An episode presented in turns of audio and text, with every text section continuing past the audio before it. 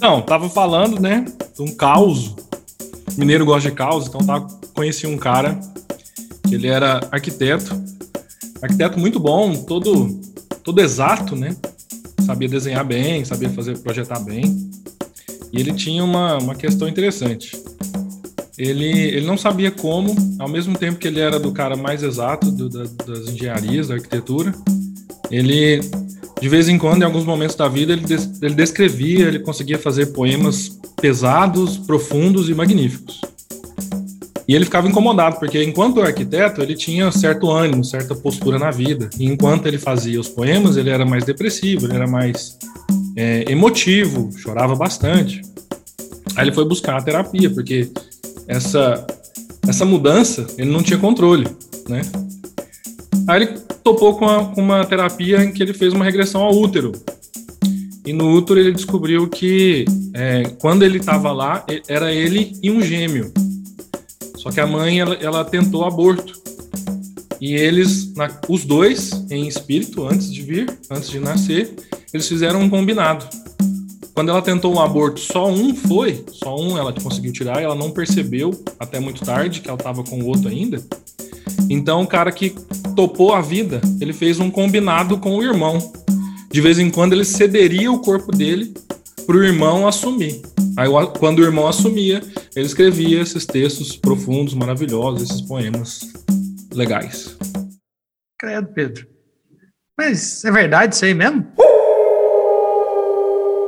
Cuidado com os falsos profetas, que vêm até vós vestido como ovelhas, mas, interiormente, são lobos em pele de cordeiro.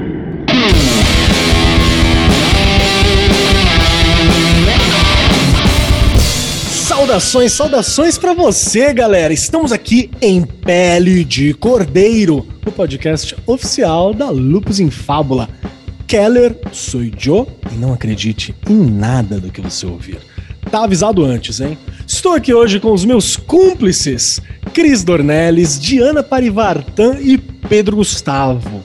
E conversaremos com um tema. Vou te confessar que eu tenho meus ceticismos aqui, hein? Já vou deixar claro, já vou avisar de antemão. E o título do nosso tema, que eu tô fazendo aqui todo um, né, todo um chamado, toda uma graça. Porém, já tá aí, todo mundo já leu, né? Fica muito mais simples. É Desculpa pela demora. E o título do nosso tema de hoje, para conversa que eu estou fazendo essa graça, que Escola João Kleber de programa, é bem simples. Da terapia a macumba. E da macumba a terapia, ou vice-versa. Onde que começa? Você, você aí que tá ouvindo a gente, aqui, aqui do lado, Frater Despiroca, que já surtou faz tempo, só não reconheceu publicamente, aquele abraço. Segue com a gente que começou o nosso programa de hoje.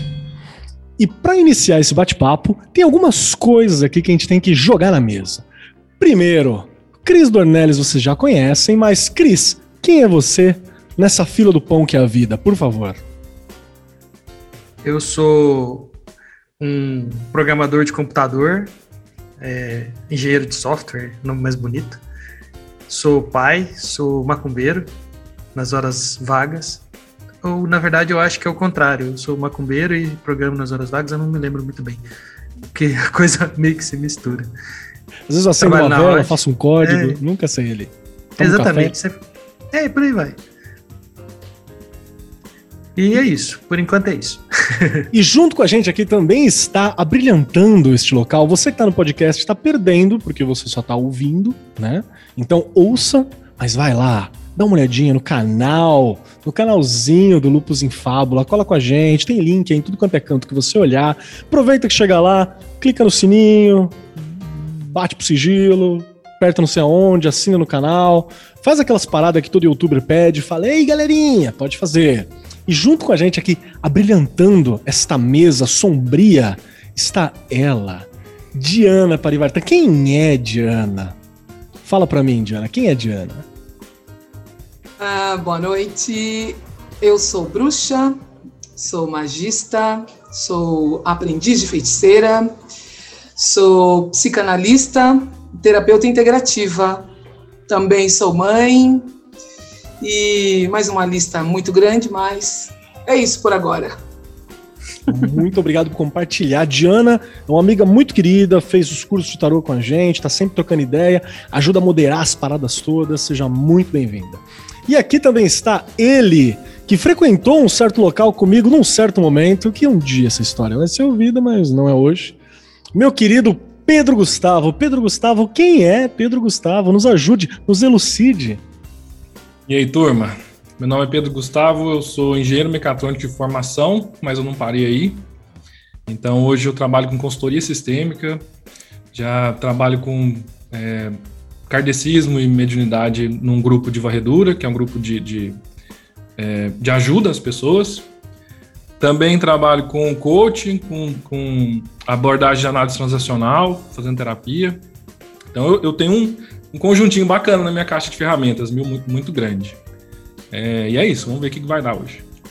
Vamos Se lá. você falar a palavra quântico, a sua conexão vai cair. Não, eu quero mais é que fala que é para aumentar meu ceticismo. Eu ouvi a palavra do quântico, do senhor quântico. então vamos lá, gente, vamos lá. Vou confessar que assim, eu, eu sou um cara, sou um cara que tem métodos. Na minha vida teve muitos métodos, né?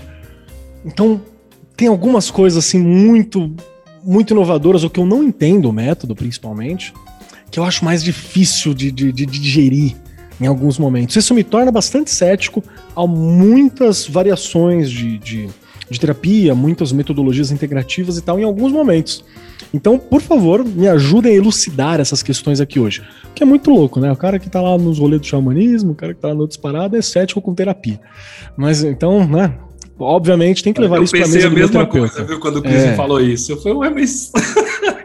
Obviamente tem que tratar isso com o meu terapeuta, que também não é um terapeuta tradicional, ele é um terapeuta que vai na linha deleuziana de trabalho, né? Então ele tá lá na esquizoanálise e por aí vai. Então vamos lá.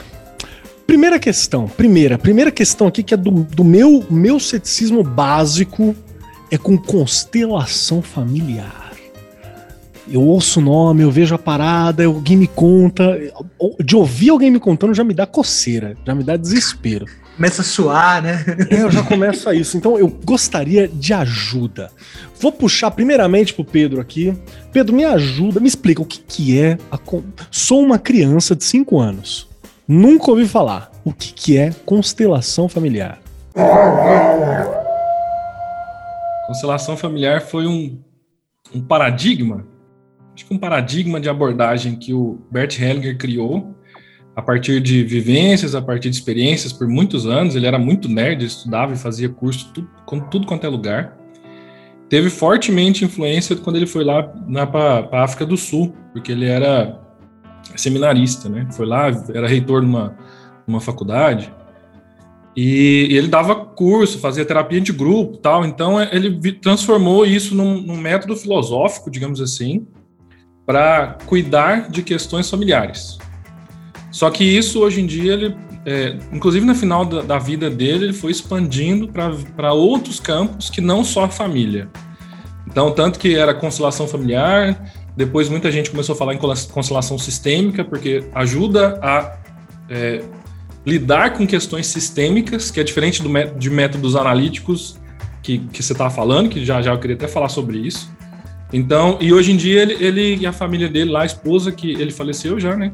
A esposa ela, ela concentrou e hoje em dia chamam de é, é, Hellinger Schule, né? Que é a escola Hellinger, que é basicamente a ciência dos relacionamentos. Eles resumem assim. Então tem ferramenta para usar em, em, alguns lugares, utiliza-se muito no direito, em conciliação, mediação de conflito. É, tem ferramenta, tem, tem um princípios, que ele, que ele viu que tem, tem três princípios que são meio imutáveis, que acontece tudo quanto é lugar, e tem todo um, uma bagagem de terapia, que ele foi vendo algumas regrinhas, que inclusive é o que todo mundo esbarra e não gosta, que, e vê que, que, que bagunça, que, que, que critica, que é o que ele foi vendo que tende a ser real. Só que aí tem um problema que você estava falando do método analítico é, se pegar um negócio desconectado e tentar enfiar em outro lugar, igual uma, uma, uma porca, igual um, um, pneu de, uma, de um carro, não funciona. Então, no caso dele, também não funciona. Essa é a parte, assim, tem muito conhecimento, mas tem que tomar cuidado, porque muita gente utiliza como se fosse determinístico, assim, é assim, é desse jeito. E não funciona desse jeito. Sistêmico definitivamente não é determinístico. Bacana, bacana. Eu gostei que a Diana já começou aqui dando umas mexidinhas de cabeça. Diana, você concorda com o que o nobre bacharel ao meu lado aqui está afirmando? Como é que você vê o que, que é constelação familiar assim para ti? Eu também sou consteladora familiar e tudo isso que o Pedro falou é, realmente condiz. Só que tem uma, uma questão importante, acho que o Pedro colocou muito sabiamente, que a constelação familiar ela não é para qualquer um, ela não é para qualquer momento. É, eu, quando você fala desse ceticismo com é, as, as terapias, a gente tem todo tipo de terapia, né? É, para todas as pessoas existe um, um, tipo de terapia que vai que vai ser mais indicado, né? Então eu acredito que sim, quando a gente chama de terapias integrativas, acho que o, o próprio nome já fala por si, né?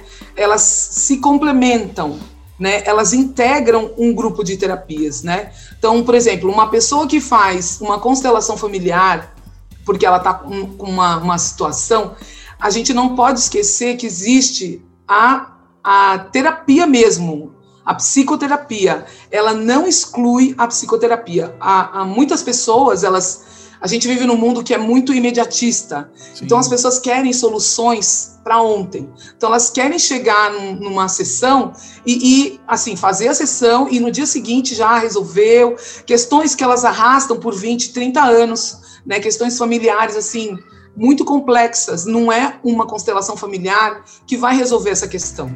Né? Existem outras coisas que precisam ser trabalhadas dentro dessa, dessa, dessa questão da, da constelação familiar, ela, ela ajuda sim, como o Pedro falou, nas questões, por exemplo, de conciliação, ela tem sido uma excelente ferramenta, assim, os depoimentos são muito positivos, mas é, para todo tipo de pessoa, para todo tipo de situação, tem uma terapia diferente. E eu acho que essas terapias, elas vêm para somar, né? Elas, elas sozinhas, elas não resolvem. Eu acho que isso é muito importante da gente firmar aqui. Eu acho que tem uma questão também que é importante ressaltar, que profissionais profissionais, né, em qualquer área. Você tem bons padres, péssimos padres, né? Bons terapeutas, péssimos terapeutas, bons professores, péssimos professores. Acho que você não tem como escolha. Talvez, talvez eu tenha tido alguns exemplos não tão positivos em algumas das áreas. Christian Dornelles, você que é aqui, que é brother dessa galera toda, que tá sentado com a gente aqui nessa mesa de bar, o que, que você acha desse rolê de constelação familiar, mano? Eu, a primeira vez que eu ouvi falar de constelação familiar, eu, meu nariz torceu, assim, sabe? E aí. Não voltou mais, né? Ficou... Então, e aí falaram constelação quântica dos caralho. Eu falei, não. É, aí forçou a barra, né? Aí eu e só aí... aceito se eu brilhar, alguma parada assim. Tipo, exatamente, tipo, exatamente. Os lugares virar... ao mesmo tempo. Tipo crepúsculo, assim. Aí eu bati um papo com o Pedro e a gente já teve em algumas oportunidades, assim, de, de conversa mesmo, e ele utilizando algumas técnicas, algumas coisas, é, realmente mudou bastante a minha, a minha visão sobre o funcionamento. Mas como, como, como a Diana falou e o Pedro também, não é a cloroquina da, da vida, não vai resolver os seus problemas todos. Então, tem uma aplicação muito específica. Então, é muito importante isso tem uma questão filosófica atrás da, da, da abordagem da constelação familiar. Tem uma questão filosófica. Presente-me. É uma questão epistemológica. Eu, eu achei esse, esse termo esses dias, achei tão chique, agora vou usar. É maravilhoso. Construção de saber. Exatamente. Que inclusive um dos caras que eu sigo bastante, eu ainda não fiz curso com ele, mas eu admiro bastante, chama Décio, Décio Oliveira. Ele fala muito, ele dá um exemplo, se eu puder, eu vou dar um exemplo aqui, é exatamente sobre isso, que é assim, é, imagine que você tem um, alguma coisa que você quer estudar. Vamos imaginar que é um, sei lá, um copo, vamos desse aqui. Tá. Né? Imagine que você está em algum lugar, aí você coloca esse copo a 5 metros de distância né, de você. Imagine que você vai na direção desse copo. Né? Você está indo na direção dele. Se você for plantando bananeira, pelado, gritando, em paz, é, fantasiado, com uma roupa assim ou roupa assado. Independente da forma que você chegar naquele copo, o copo é o mesmo. Você não muda as, as propriedades dele, né? Quanto mais próximo da física, mais das coisas materiais, determinísticas, mais isso é real. Agora vai imaginar outra coisa. Vai imaginar que eu vou te estudar. Eu quero estudar esse, esse monumento de homem. Eu vou te colocar a 5 metros de distância de mim. Pode, É. pode ser menos, não tem problema. não, eu vou chegar até você, calma. Tá, beleza, tô, aguardo, tô aguardando. É, agora imagine que eu vou chegar até você. Imagina a situação que eu chego até você cansado. Você vai me dar uma resposta. Se eu chegar até você pelado, você vai me dar outra resposta. Se eu chegar até você vestido de Teletubby, você vai me dar outra resposta. Então você percebe que a forma que eu chego no no conhecimento, na coisa que eu quero estudar, ela é totalmente diferente da forma que eu chego num copo. Com A certeza. forma, a forma que eu chego no copo é como um método científico faz, que é a forma analítica. Eu pego todo o cenário, quebro um pedaço, eu sei que aquele pedaço, porque eu quebrei, não vai mudar, estudo ele e torço pra caralho que quando eu coloco ele de volta, ele é o mesmo, não muda nada. Aí eu tenho regras, eu tenho leis naturais, eu tenho gravidade, eu tenho plástico, eu tenho parede, né? Isso não funciona na pegada sistêmica. Porque na pegada sistêmica, igual você falou, ah, depende do, do cara, depende do, do terapeuta, depende do padre, depende do- dos caras que falam sobre esoterismo aí, que muitos, muitos estão zoados da cabeça. É uma pegada diferente que depende da pessoa que está encarando. Então isso muda muito na base do, do conhecimento, de como que o conhecimento é montado. Se você chegar num lugar, em algum nesses assuntos, na bad, você vai chegar em umas conclusões. Se você chegar puro, você vai chegar em outras. Se você chegar bêbado, você vai chegar em outras. Por isso que muitas vezes essa, essa pegada toda, as pessoas tentam colocar isso em outro lugar, não dá certo. Porque depende de como ela está na hora que ela ajuda o outro. Isso é o Russell. Como é que chama? Eu lembro do sobrenome, né? do Russell. Ele chama de fenomenologia. É, então, o- o- a pegada da constelação é absolutamente fenomenológica. É, a gente precisa chegar vazio ao campo. A gente chega para ajudar alguém. O exercício, inclusive nos treinamentos, o maior exercício que tem é esvaziar-se. Para você não chegar influenciando, porque às vezes a gente quer ajudar. Aí, no querer ajudar, você acaba com a pessoa. Você pode estragar alguma coisa dela. Então, por isso que se- é, em algumas terapias, acho que a, a Diana vai, vai concordar, depende muito do cara que fala. Outras terapias mais analíticas, científicas, tipo um TCC da vida, independe. É quase como uma fórmula, né? Um, igual você falou, um método. É um método. Você pega um método e repete o método, funciona legal. Agora, no campo fenomenológico, no campo sistêmico, isso não funciona. Aí, por isso que é, é, é como se fosse assim, tem todo o conhecimento científico, aí no campo fenomenológico está surgindo algumas coisas. O Hellinger é um deles. Eu gosto de estudar outros caras que falam muito mais outras coisas, inclusive por parte do TI. Às vezes o Christian conhece. Coisas de machine learning tem muito de pensamento sistêmico. Que é outra Tem. abor- São dois caras chegando no mesmo, no mesmo lugar. O Hellinger com terapias e administração, TI, etc. Quer acrescentar alguma coisa, Cris? Eu vi que você deu uma ensaiada aí. Não, o, isso que o Pedro falou tem muito a ver, sim. Quando você começa a estudar machine learning, você passa por um, por um, por um regramento muito interessante assim das situações. E aí você vai descobrindo regras que você nem percebia que existiam. Você vai encontrando padrões que você nunca havia notado que estavam lá. E aí isso está muito ligado com, com o jeito sistêmico de, de, de- pensar. Né? Eu, assim, eu não, não entendo nada, nunca estudei da, do sistêmico, o que eu sei o que eu tenho conversado. Mas realmente faz, muita, faz muito, muito sentido isso que o, que o Pedro está dizendo. Não, eu, eu acho bem legal e eu fecho com muitas dessas paradas, principalmente porque, porque a Diana vai falar um pouco agora. Diana, continue a me convencer. Faz sentido esse processo todo que a gente está falando sobre essa questão ela do quer saber se ele pode fazer uma constelação. e vai Pode, resolver. gente, a gente tem que ver qual a sua questão. É, eu, gosto de, eu gosto de usar um- uma alegoria, porque eu também sou professora, né? Então, Sim. professora, a gente, a gente sempre tem uma, uma, uma historinha, como a gente. Eu gosto muito de usar as alegorias. Então, eu vou. A, é, a constelação familiar, ela trabalha. é, ela tem uma conexão com uma teoria que é do Rupert Sheldrake, que é do centésimo macaco.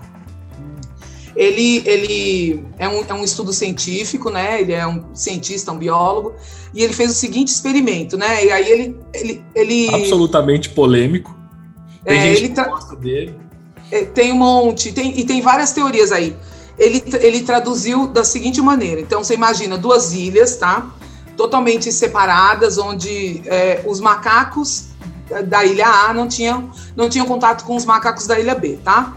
E aí eles ficavam tentando é, encontrar uma maneira de abrir o coco é, e, e, que não perdessem tanto a água. E aí eles vão tentando, tentando, e aí até que um macaco da ilha A consegue abrir, né? E aí quando ele ensina para o centésimo macaco, um macaco lá na outra ilha que não tem nenhuma conexão, vai lá e aprende esse método, né? Através desse campo que existe esse campo. Campo mórfico, a, a, né? Essa ressonância campo, mórfica, eu conheço esse termo. Isso, exatamente. Eu gosto de, de, de falar da seguinte maneira: imagina, Keller, que você você tá em 1932.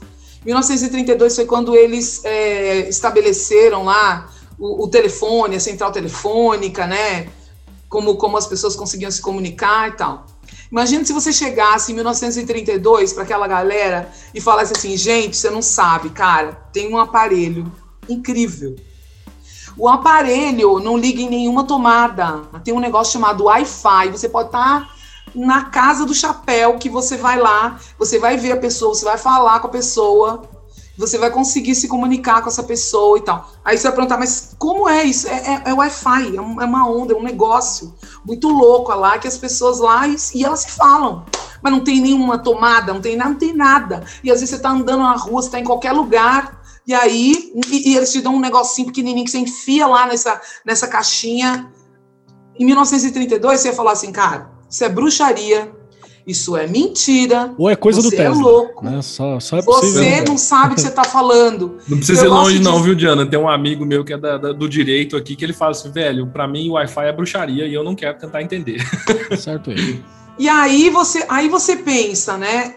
Que eu, eu acredito que a gente tem um Wi-Fi, que é um Wi-Fi humano. A gente não explica. E eu acho que é muito louco é, essa questão da academia, sabe? Porque a academia, ela é muito foda ela, ela, ela desqualifica tudo que ela não consegue provar, tudo que ela não consegue, é, é, sabe, é, sistematizar. Tudo que não então, cabe é na muito caixinha. complicado. Eu acho que a gente, como, como o Pedro falou, a gente está trabalhando com fenomenologia, a gente está tá trabalhando com metafísica. Então, se a gente está trabalhando com metafísica, é a mesma coisa que eu, que eu falar assim, olha, Keller, aquele negócio lá de Assunção Forma Deus, que você me ensinou, é tudo mentira. É balela, não existe. É uma viagem. Isso é, isso é coisa Acho da sua cabeça.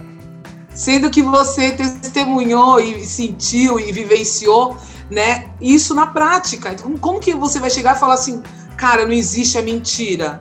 Né? Então, é, é, é eu não posso provar cientificamente, mas a parada tá ali, entende? A parada existe. Claro que, de novo, eu vou falar, não é para qualquer um, não é para qualquer situação. Existem situações sim que vão ser que vai ser muito efetiva, mas vão, vão existir situações em que não vai funcionar. Que a situação vai que você vai fazer lá, você vai falar, meu, que porcaria é essa? A pessoa levou meu dinheiro embora e, e não aconteceu nada aqui. Né? Então, assim, a gente tem que entender como, quando, onde e por que fazer esse trabalho. Né? Bacana. Eu acho que isso bate muito com o rolê da fenomenologia que foi puxado, né? Que é você partir da consciência para dar uma olhar. Tô começando a sacar. Tô começando a sacar. Diana, me dá um exemplo de onde uma situação onde você viu que funcionou. Você tem alguma historinha assim que você fala para essa pessoa aconteceu tal coisa, isso aqui foi bacana? Tenho, tenho várias, tenho várias. Escolhe, escolhe uma Mas, assim. Tá, já escolhi já é, eu tinha, tinha uma situação, eu, é, nessa situação eu fui é, a representante, né? Hoje, com, com, essa, com essa questão da pandemia, a gente está fazendo online, então a gente usa bonecos, mas eu essa história de quando a gente ainda estava presencial. E aí eu fui ser representante, né? Porque na constelação a gente tem o setting terapêutico, ele, ele se parece um pouco, porque o, o Bert também usou né, esse, essa terapia que é, que é o psicodrama do Moreno. Então, a gente tem o setting terapêutico, né? E aí a gente tem os é representantes é similar, que vão fazer ali. Muito, muito similar a um círculo mágico dentro de uma operação mágica qualquer. Muito similar. E aí uh, a pessoa, eu, eu, fui, eu fui representar a pessoa, tal. Tá? Era uma mulher, a mulher sentou lá, né, com a consteladora, que era minha, com a minha professora, né? E eu estava representando, e aí é, eu, ela, ela, a, minha, a minha professora falou: você vai entrar e você vai sentir. Nunca tinha visto a mulher, não sabia da história da mulher e nem nada, né? E aí eu comecei a sentir, e as, as emoções é uma coisa muito louca, porque vem de uma forma que você não explica, Keller. Então eu comecei a, a sentir, assim, uma taquicardia, uma tremedeira, sem entender, né? Comecei a ficar com muito medo, assim, era essa sensação de pavor, e eu comecei a chorar, e a mulher sentada, olhando, e aí, assim, meio perdida, e aí a, a consteladora falou assim, agora vai entrar a mãe, chamou uma outra representante para representar a mãe. Cara, sem brincadeira, eu, eu, eu chorava convulsivamente, eu fui para o chão, assim, e eu me tremia completamente, né, na, né, na situação, sem, sem saber nada da mulher tal, e, e ela deixando, né, que a Sophie Hellinger, ela fala do movimento da alma. Então, nesse, nessas constelações, que a gente chama de novas constelações, não se fala muito, porque no começo se falava bastante nas constelações que são é, o movimento da alma, não se fala muito. Então ela, ela permitiu que a situação fosse acontecendo e eu apavorada lá, a mãe se aproximava e eu fugia dessa mãe e tal, e, e aí a, a, a consteladora olhou para a cara da mulher e falou assim, o que está acontecendo aí? E ela falou: a minha mãe era extremamente agressiva. Minha mãe me espancava, minha mãe, me, sabe, me batia assim demais, assim. Era um negócio assim bizarro. Minha mãe era uma mulher muito agressiva comigo. E aí ela, aí a consteladora sentiu e falou assim, ó, entra a avó. E aí na hora que entrou a avó, assim, a avó ficou na frente, a menina que estava pensando na avó. E aí eu, eu consegui me acalmar e eu não vou entrar mais em detalhes, mas sim, para você ter uma, uma noção, né, teve o desenrolar da constelação, mas para você ter uma noção, Kelly, que quando isso acontece, assim, é, um, é uma coisa muito louca, né? E aí né?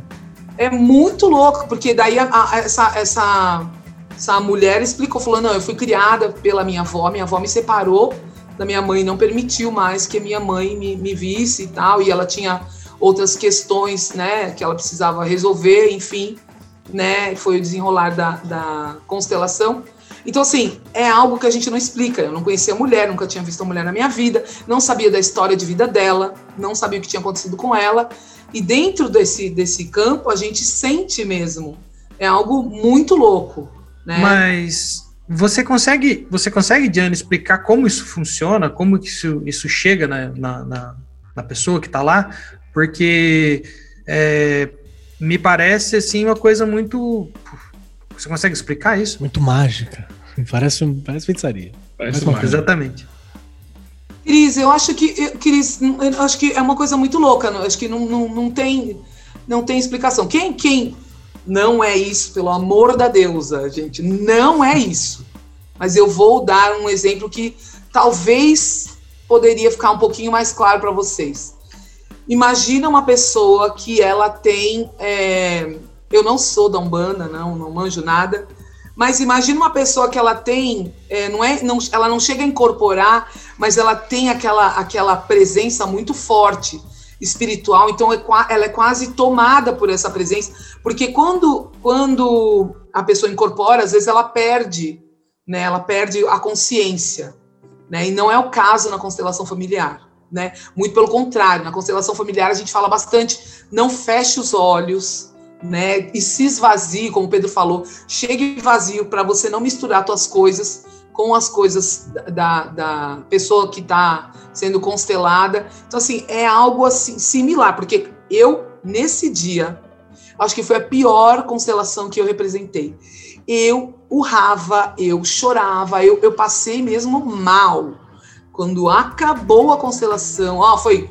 Eu tava ótima. Sim, como se nada, nada, absolutamente nada, nenhuma tristeza, nenhum sentimento, nada, nada, nada, nada. Então, não é isso, não é uma incorporação, mas para alguém que... traz algo de dentro, né? É, é, é, a abordagem fenomenológica que a gente estava falando. É, talvez seja né? o termo irradiação, né? Você está irradiado por alguma coisa. Né? Deixa eu perguntar pro Pedro. Pedro, a, a Diana falou aqui do processo interno, né? Inspirado por essa questão do Cris. O que, que que também, de novo, gente, não é a regra, tá? Como a gente falou, é fenomenológico, seu processo pode ser diferente, pelo que eu entendi e tal. Como que é a parte mecânica do rolê, do lado de fora? Assim, tipo, sei lá, cheguei no lugar, Aí tem uma plaquinha, mãe. Vou fazer uma constelação. É, aí eu cheguei vou e tá lá, pai. Aí falou, oi pai, oi mãe. Como é que é a parte prática, operatória da coisa toda?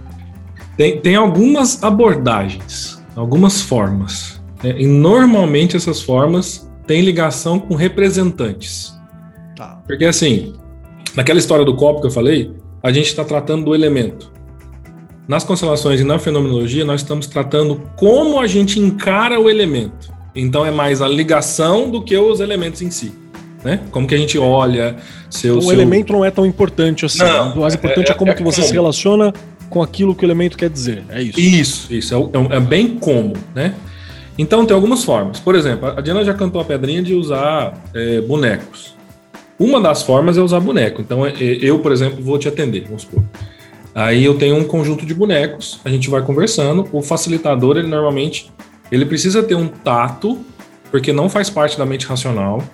É, a gente, é, como não faz parte da, da, da, mente racional, a gente tem que usar alguns, alguns artifícios simbólicos, né? Então a gente vai meio que entrevistando a pessoa para sentir o que tem mais força. Pior que é, é essa definição. Não, não é racional. Então você vai começando a captar que parece que a pessoa está indo uma tendência mais para um lado e não para o outro. De repente a gente é, começa a captar que o elemento dinheiro está muito presente. Então o elemento dinheiro é um elemento que eu vou precisar colocar lá naquele, naquele movimento. Representar ele de alguma forma. Isso. Aí de repente a gente está tá conversando, aí de repente já está falando, ah, porque o fulano, fulano, fulano, ah, então eu tô captando que tem alguma coisa com esse fulano. Então eu coloco esse fulano. Então, uma das formas é usar bonecos. É, eu, eu, eu tenho os bonecos, não, não sou muito fã, mas é um meio que um preconceito que vem da engenharia, né? Porque eu sou engenheiro de raiz. É, se porque fosse tem robô, uma cara... tava tudo certo, né? É, se fosse robô, tava jóia. E os, os, bonecos você tem muito carinho, ou de brinquedo, ou de terapia um pouco mais feminina, né? Digamos assim, né? Para quem é mais exato, vai falar, oh, você tá brincando, você, tá, você trouxe um jogo para mim, né? Então, às vezes, pode ter um preconceito. O que eu fiz com o Cris, eu usei um PowerPoint. Aí o PowerPoint tem elementos desenhados lá, e eu fui colocando os elementos para ver como eles se configuram. Às vezes um elemento está atrás do outro, às vezes um está olhando para fora. Então, por exemplo, imagine que eu vou conversar sobre um casal, de repente eu chego para vocês e falo assim: ah, eu quero falar sobre minha parceira, parceiro. vou colocar como eles? Olhando para dentro ou olhando para fora? Isso já fala muito, já fala para caralho. Então, é essa, essa, essa representação é importante. No um para um, funciona assim. A entrevista eu, eu uso algum artifício, pra, pode ser digital. Tá tendo muita solução hoje em dia com óculos de realidade virtual que também funciona. Então esse é o do jeito. O clássico que o Hellinger fez é em grupo, é, é, é onde nasceu. E o em grupo é muito interessante, principalmente para pessoa cética, porque às vezes é, quando ela está lá, ela não consegue fazer um, um efeito que a, a, no esoterismo tem muito e na PNL chama de dissociar. Né? Quando eu associo, eu estou olhando lá dentro como se eu fosse um personagem da história. Quando eu desassocio, eu estou olhando como se fosse um filme, eu estou olhando de fora. Então, às vezes, a pessoa está na dor ou ela está no costume de ficar muito associado, fazer em grupo é melhor, porque ela vê em outra pessoa. Então, ela vê outra pessoa manifestando sei lá, de repente ela vai fazer uma questão que surge o pai dela lá, aí a pessoa começa a tossir, tossir, tossir, tossir, tossir, tossir, aí de repente fala assim, ah, isso aí deve ser meu pai, porque meu pai fumava pra caralho. Então, é, mecanicamente, em grupo, o, o, a força talvez seja maior. Principalmente se a gente olhar por umas questões esotéricas, é que em grupo tem mais energia, né? Aí assim. eu compreendo essa, esse rolê do grupo, eu consigo pegar, porque ah, foi a Diana que citou. A Diana citou, citou o Moreno, né? que é o Jacob Levi Moreno, que assim como minha parte de parte dos meus avós, é, ele era romeno-judeu, né? Nascido na Romênia e tal. E ele tinha esse rolê do psicodrama, que, cara, sou do teatro, então em algum momento você passa por isso e eu acho uma experiência muito bacana. E aí talvez eu encontre uma das minhas questões com a constelação familiar. Por que, que não chama de psicodrama só? Eu quero puxar essa Porque palavra psicodrama, eu quero puxar, acho que é isso, eu sou purista nesse sentido. Mas acho que eu tô, acho que eu tô sacando. E aí, naquele momento, a pessoa vai entender porque ela tá dando voz a essas coisas todas, né? Dessas é, o, o, representante, na, às vezes, não. O representante ele é só um, um, bambu vazio. Ele é um copinho. Às vezes ele, ele recebe. Por isso que podia ser um boneco, né? Isso, por isso podia ser um boneco. Aí quando é um boneco, a gente faz um exercício de, por exemplo, é, imagine que você está nesse boneco aqui. Como é que você olha o resto? Agora sai do boneco. Imagine que você está no boneco C. Como é que você olha o resto? Então a gente tenta fazer um, um exercício de associação e dissociação. Isso tem gente que não consegue, é ok. Né? Por isso que o grupo é mais, é mais legal. Aí no grupo, pode acontecer. É, eu vi, tem uma consteladora que eu gosto muito, que, que, eu, que eu sigo no Instagram, chama Isabela Couto. Ela fala que um, no grupo é um mirante. Você sobe lá no mirante, de qualquer lugar, um, uma colina alta, dá uma manjada na, na, rotina que você vai precisar mandar, andar, vai, vai dar uma manjada onde tem pedra, onde tem cachoeira, onde tem bicho. Você olhou, mas na hora de descer você vai ter que passar por isso. Uau. Então, a constelação às vezes olha isso, e às vezes esse olhar, o Hellinger falava um negócio muito interessante. A partir do momento que, que, que olha, que você entra em contato e, e, e realmente entra em contato, não foi ninguém falou, foi você que viu, você não vai conseguir fazer diferente. Porque aquele, a partir daquele momento você viu. Aí vai ter uma vozinha, fala, porra, lembra? Lembra lá? Tanto que a gente fala que a constelação é atemporal. Tem, tem vez que aquela vozinha fica cutucando dois, três anos. Reverbera por muito tempo. Porque ela capta um movimento que não é local. É uma, é uma alguma coisa, é uma, uma postura que a pessoa tem com alguém, por exemplo. Aí vai reverberando, reverberando, até que um dia fala, putz, é verdade, lá naquele dia eu vi isso. Aí pode ser que mude alguma coisa. Ah, então é um, é um processo mesmo. Diana, tá certo isso aí tudo? Você bate com isso tudo? Ou, ou, não? Fala assim, não, aqui na minha constelação, na onde eu tô aqui, a gente não faz assim não, a gente faz com feijão tropeiro. Aí naquela constelação não, é feijão carioca. Como é que é aí? A mesma proposta? É mais ou menos é esse sim. funcionamento? É sim, a mesma proposta, tudo que o Pedro falou é, bate. E eu gostaria de acrescentar que existem ainda pessoas que fazem algumas abordagens diferentes, né? A gente tem hoje algumas linhagens, né? A gente tem a Brigitte Champetier, que, que provavelmente deve ser é, ela que o Pedro que o Pedro segue, porque quando ele falou da análise transacional, é isso, né, Pedro, que você comentou? Então, o, o Hellinger, a... ele formou-se em análise transacional. Então, ele é. bebeu muito do Bert, do, do, Eric Berne. É, mas ele, ele, no fim, ele, acabou, ele não usou muito. Quem usou mais foi a Brigitte, né? Então, a gente tem algumas, algumas, algumas, alguns consteladores que vão seguir, né? Alguns, algumas linhas, né?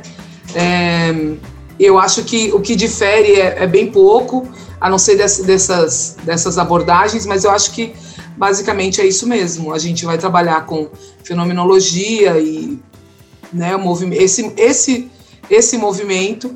Quem está assistindo uma constelação quando ela é em grupo, ela, essa pessoa ela recebe também, porque é como se a gente estivesse vendo um teatro da vida real.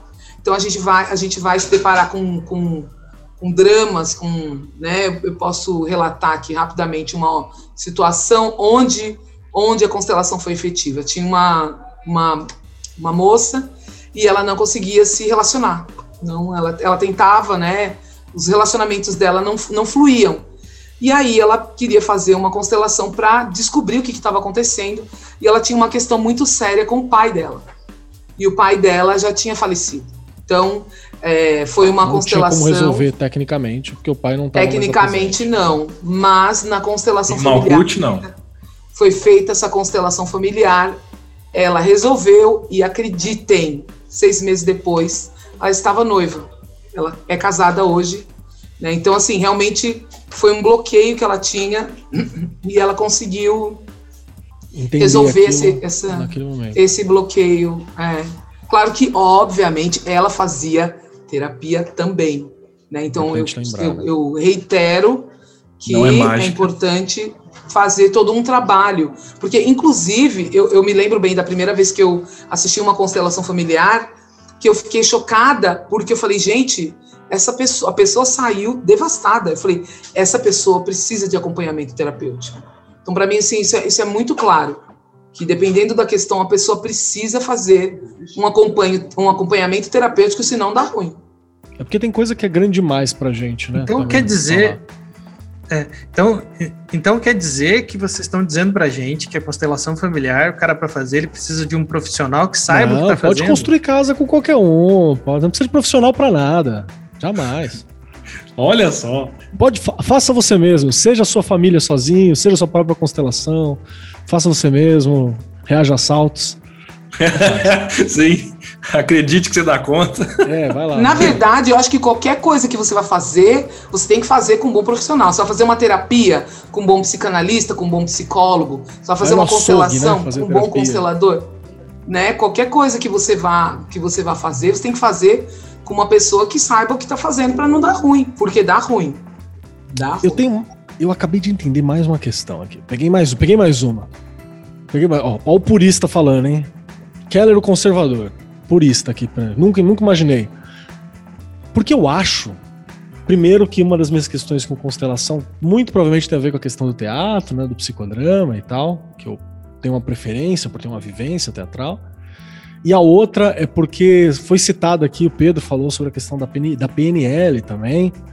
E PNL, a gente sabe, PNL é, é- é magia para, para empreendedores, né? PNL é magia para acadêmicos, magia para CEOs. Essa é a ideia da PNL. Aliás, Christian Dornelles, você que está aqui presente com a gente, reluzindo com este, essa longa cabeleira, diz para mim, meu querido, o que é PNL? Me ajuda. Ajuda os ouvintes aqui que não fazem ideia o que é isso. Acha que é, sei lá, uma banda de meninos dos anos 90, assim.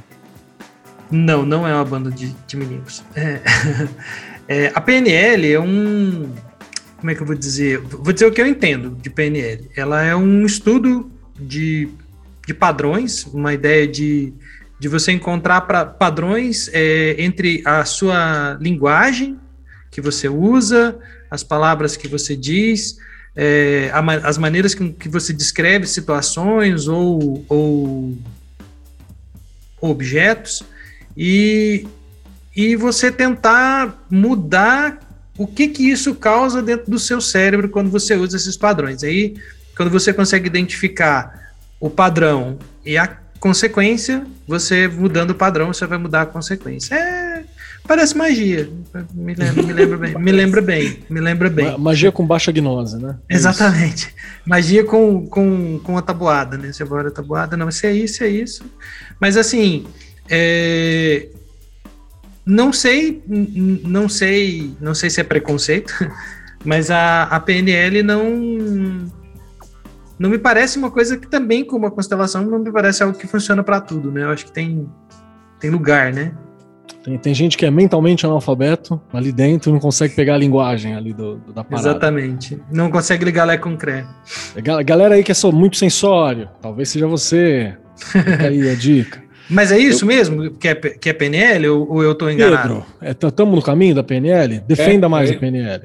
Não, é bem, é bem por aí. Reza a lenda, tem um, tem um conto que fala que os criadores, eles foram parados no- no- na, na estrada e perguntaram pra ele, pra onde você vai? Ele falou, ah, vou- tô, dando, tô indo dando um curso, dá um curso. É curso de quê? Aí na hora eles inventaram a palavra, programação neurolinguística.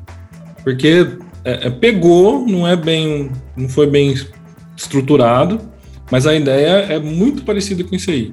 Você vai, é, a premissa é que você estude a forma que você pensa e organiza as ideias, os pensamentos, a partir do que você fala, e, e essa fala, dependendo do profissional, ele consegue acessar mudanças mais profundas na pessoa. A ideia do, da PNL é que o- os caras eles tentaram modelar o que o Erickson fazia, que é o pai da, da hipnose moderna.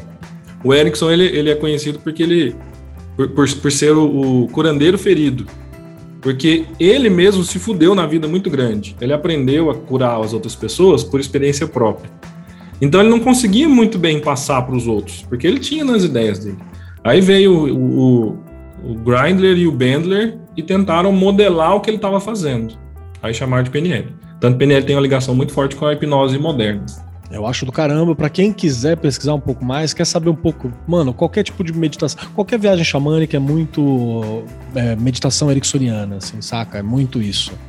Uma boa parte. E eu, eu acho a PNL uma coisa meio gestalt, que é uma coisa de fazer coisas, né? Você vai fazer coisas para poder alterar a percepção das coisas, com um pouco desse rolê do Erickson mesmo. Acho que é bem bacana. Pra Gostei. Quem, e para quem, e pra quem quer meditação, lembra que tem os vídeos do canal que são muito bons para isso. Ataque de oportunidade do Senhor Cris. Você que quer aprender Aprendi a meditar. com o Cussa. Exatamente. como, que é, como que é o nome do, do, da série de vídeos, Cris? Chama Mind Eye. Está é aqui no nosso canal, no canal do Leaf Rod no YouTube. Dá uma olhada lá, tem um aplicativo também. Mas vamos lá, vamos voltar pro tempo. Vá da cabeça vazia, oficina do diabo, até templo astral formado com a voz do Grola te guiando. Ou seja, você vai chegar lá. Eu ia, eu ia citar agora, o, o Cris falou, eu ia citar exatamente. Eu ia falar, quando a gente pensa na PNL, porque eu faço uso da PNL, não não efetivamente com os meus consultantes, mas eu faço um uso né, particular e eu, eu, eu, eu, eu ousaria um pouco dizer que a PNL está para a visualização. Bom. Eu faço parte de uma ordem e uma das, uma das premissas dessa ordem é a visualização e eu tenho experiências surreais, surreais com a visualização e com essa com esse trabalho de PNL.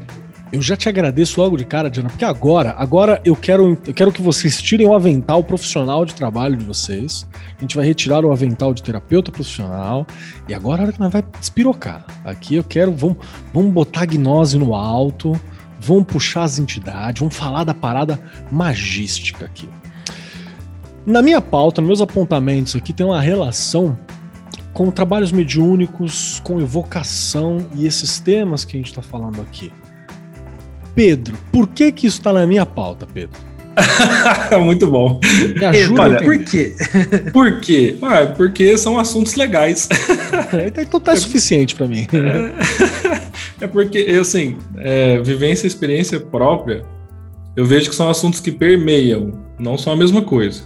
Por, por exemplo, se você falar de, de da, da manifestação que acontece dentro de uma constelação, você acessa certas partes do eu que não passam no neocórtex, não passam na, na, na, mente racional. Inclusive, a melhor coisa que tem para fazer dentro da constelação é você não conhecer a pessoa, porque aí você não passa pelos julgamentos da mente racional. Então, você vai acessar como se fosse outras partes do cérebro. Assim, enfim. E isso tem similaridades com é, é, evocação espírita, tem, com mediunidade, mediunidade é outras coisas. Inclusive o nome mediunidade é exatamente porque é meio para algo. Então a, a constelação não tem espíritos, na, no espiritismo tem, nas manifestações esotéricas tem. Tem então... só os que estão com as pessoas ali. É, são os encarnados, né? e, e, outra coisa que eu acho, assim, muito foda, porque eu, na, na, minha visão, tá? Isso não tem nada a ver com a, com a bibliografia Hellinger, com as escolas Hellinger, nada. É, agora é, é nós, agora é freestyle, agora é nós é, tá freestyle, exatamente, porque eu tenho, acho que, sete anos de evocação espírita, é, só que, assim, é um espírita Kardec, Kardec raiz. A gente não, o formato que eu faço não tem muita ligação com FEB, com, com, com centros, então surgem umas coisas diferentes, sabe, nas evocações. A gente já evocou. É, eu, eu, já vi dentro de um, de um, de um grupo desse.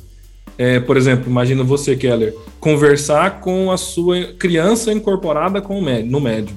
Então, não é um espírito, é um, é um pedaço seu que você está conversando com o cara. Então, total meu rolê xamânico isso aí, acho. É, então. Terça-feira é, eu chamo isso.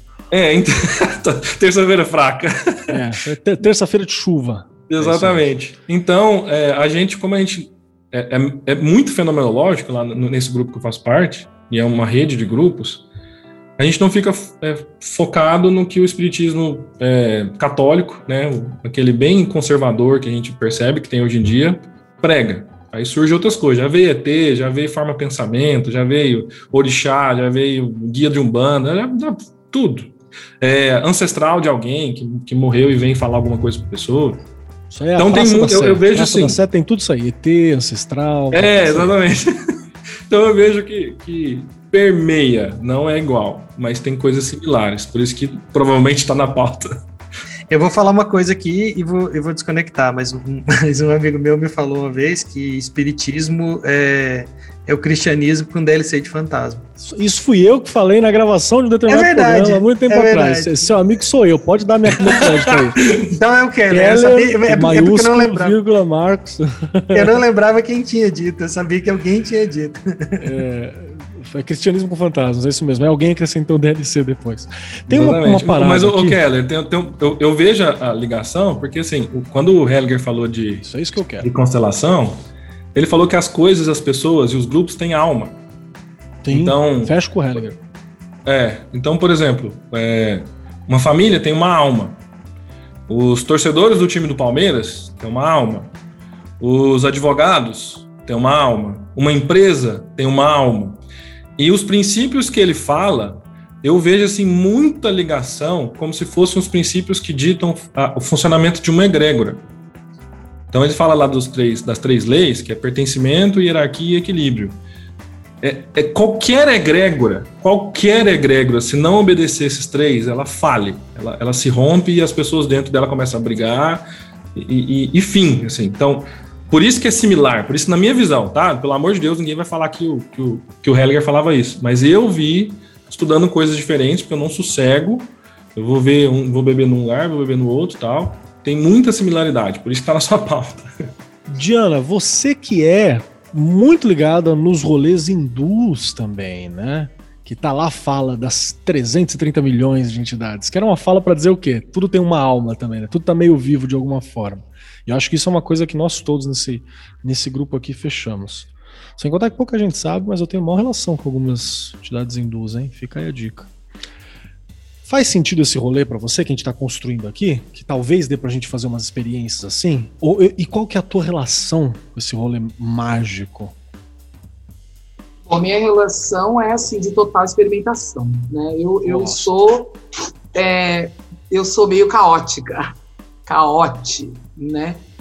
É, eu não bato siririca para sigilo, mas Mas sempre pode começar, né? Não, a gente, mas a gente, a gente, a gente, né?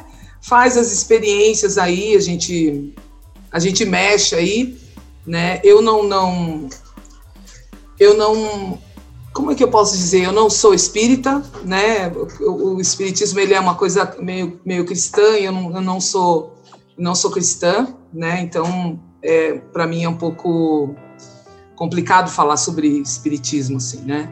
Mas olhando pelo lado das entidades, eu tenho uma relação fortíssima com o Lord Ganesha, né? É, eu, é, meu amado, meu amado, meu amado. É, eu acho que vale tudo. Honestamente, eu acho que vale tudo. Eu acho que a única coisa que você tem que saber é o que você está fazendo. Como você vai fazer, eu acho que você tem que ter ciência do que você está fazendo. Mas como você vai fazer, como eu falei, eu eu, eu crio os meus rituais, eu, eu, eu, eu mexo o meu caldeirão e, e coloco dentro dele todas as coisas que eu acho que fazem sentido para mim, né? E assim, eu, eu gosto muito para mim. Eu, eu, eu, eu tenho um grupo, né? E eu costumo falar, né, para os neófitos, eu falo, gente, se a gente não enfiar a mão dentro do caldeirão, a gente fica na simpatia. Então a gente tem que experimentar. A gente tem que, eu acho que o magista, né, o magista, ele tem que sair desse, desse lance da simpatia. Porque senão fica aquela coisa, ah, eu acendi uma velhinha e tal, é uma simpatia. Não, eu, eu quero ver o negócio tremer, eu quero ver o sofá sair voando, eu quero. Né, então eu vou, eu vou experimentar. Né, o que eu falei, eu, eu, eu, eu já vivi né, situações assim muito muito sobrenaturais, assim, falando em termos de, de, de, de visualização e de PNL, de mudar a realidade. Eu falo, eu sou magista, eu sou bruxa para alterar a minha realidade. Para olhar e dizer, eu não gosto disso, eu não quero isso, e eu quero mudar essa realidade, ir lá e fazer e alterar essa realidade. Né? Eu, eu, eu tento, né? Você, você falou, ah, agora é freestyle. Eu tento separar, né? Dentro do meu, do meu, do meu trabalho, porque as pessoas, assim, às vezes elas não entendem, né? Fica, fica um pouco complicado. Então, assim, eu tento, ainda mais, né? Como algumas pessoas falam assim, gente, ela é psicanalista e ela é bruxa? Como assim, né? É uma coisa. É, algumas pessoas diriam até que, que é contraditório, mas não é. Não é. Enfim, eu, eu, eu acho que dá para. Eu consigo conviver harmoniosamente com, com tudo isso, né? E experimentar e, e essas, esse sobrenatural que eu amo. Não só não é, como na verdade eles se concentram, porque os dois trabalhos, tanto de bruxa quanto de ou de psicanalista e por aí, tá, tá preocupado com a alma, está preocupado com, com, com, o devir, com, com o vir a ser, qual que é a sua função, o que, que você quer realizar, tua potência de vida, tá ligado? É a mesma coisa, assim. Eu acho que são caminhos distintos, são disciplinas distintas. É importante que elas sejam entendidas pelas pessoas de maneiras distintas, mas quando a gente fala do nosso particular, a gente está num momento único, né? De, de acesso à informação, onde a gente pode cruzar coisas que jamais teriam cruzados pelas distâncias geográficas, pela língua e por outras questões. Então eu, eu fecho muito. Eu gostei muito dessa fala do Pedro sobre o, o trabalho mediúnico, com evocações que não necessariamente sejam entidades, mas são seres, mesmo que internos de você, porque tudo é essa mente, né? E aí eu quero trazer uma questão aqui, e eu quero que o Cris me ajuda nessa questão, Cris. Que isso é muito parecido com aquela palavra que o, que o Grola adora, né? Grola, que não está entre nós nesse momento, aquele abraço pro Grola. Tá em forma é, pensamento só. Tá em forma pensamento, que é egrégora. Eu adoro isso. Grola, se deixar, se você falar pro Grola, escreve num papel e joga na frente dele assim, egrégora, você vai ficar falando essa porra 20 horas. Eu, assim. Particularmente adoro também. É, então tem muito a ver. O que, que é egrégora, Cris? Me ajuda a entender isso. Não que eu não saiba, mas vai que a gente tem um ouvinte, né? Porque todo podcast é o primeiro podcast de alguém. Eu não sei, eu não sei. Eu vou, vou, vou, vou puxar no Google aqui. Então, é, eu, uma coisa, uma coisa que, eu, que, que eu queria linkar nessa, nessa pergunta e jogar para os dois, é, para os dois responderem para a gente. Uma vez o Pedro estava, a gente estava conversando e o Pedro estava falando sobre forma de pensamento.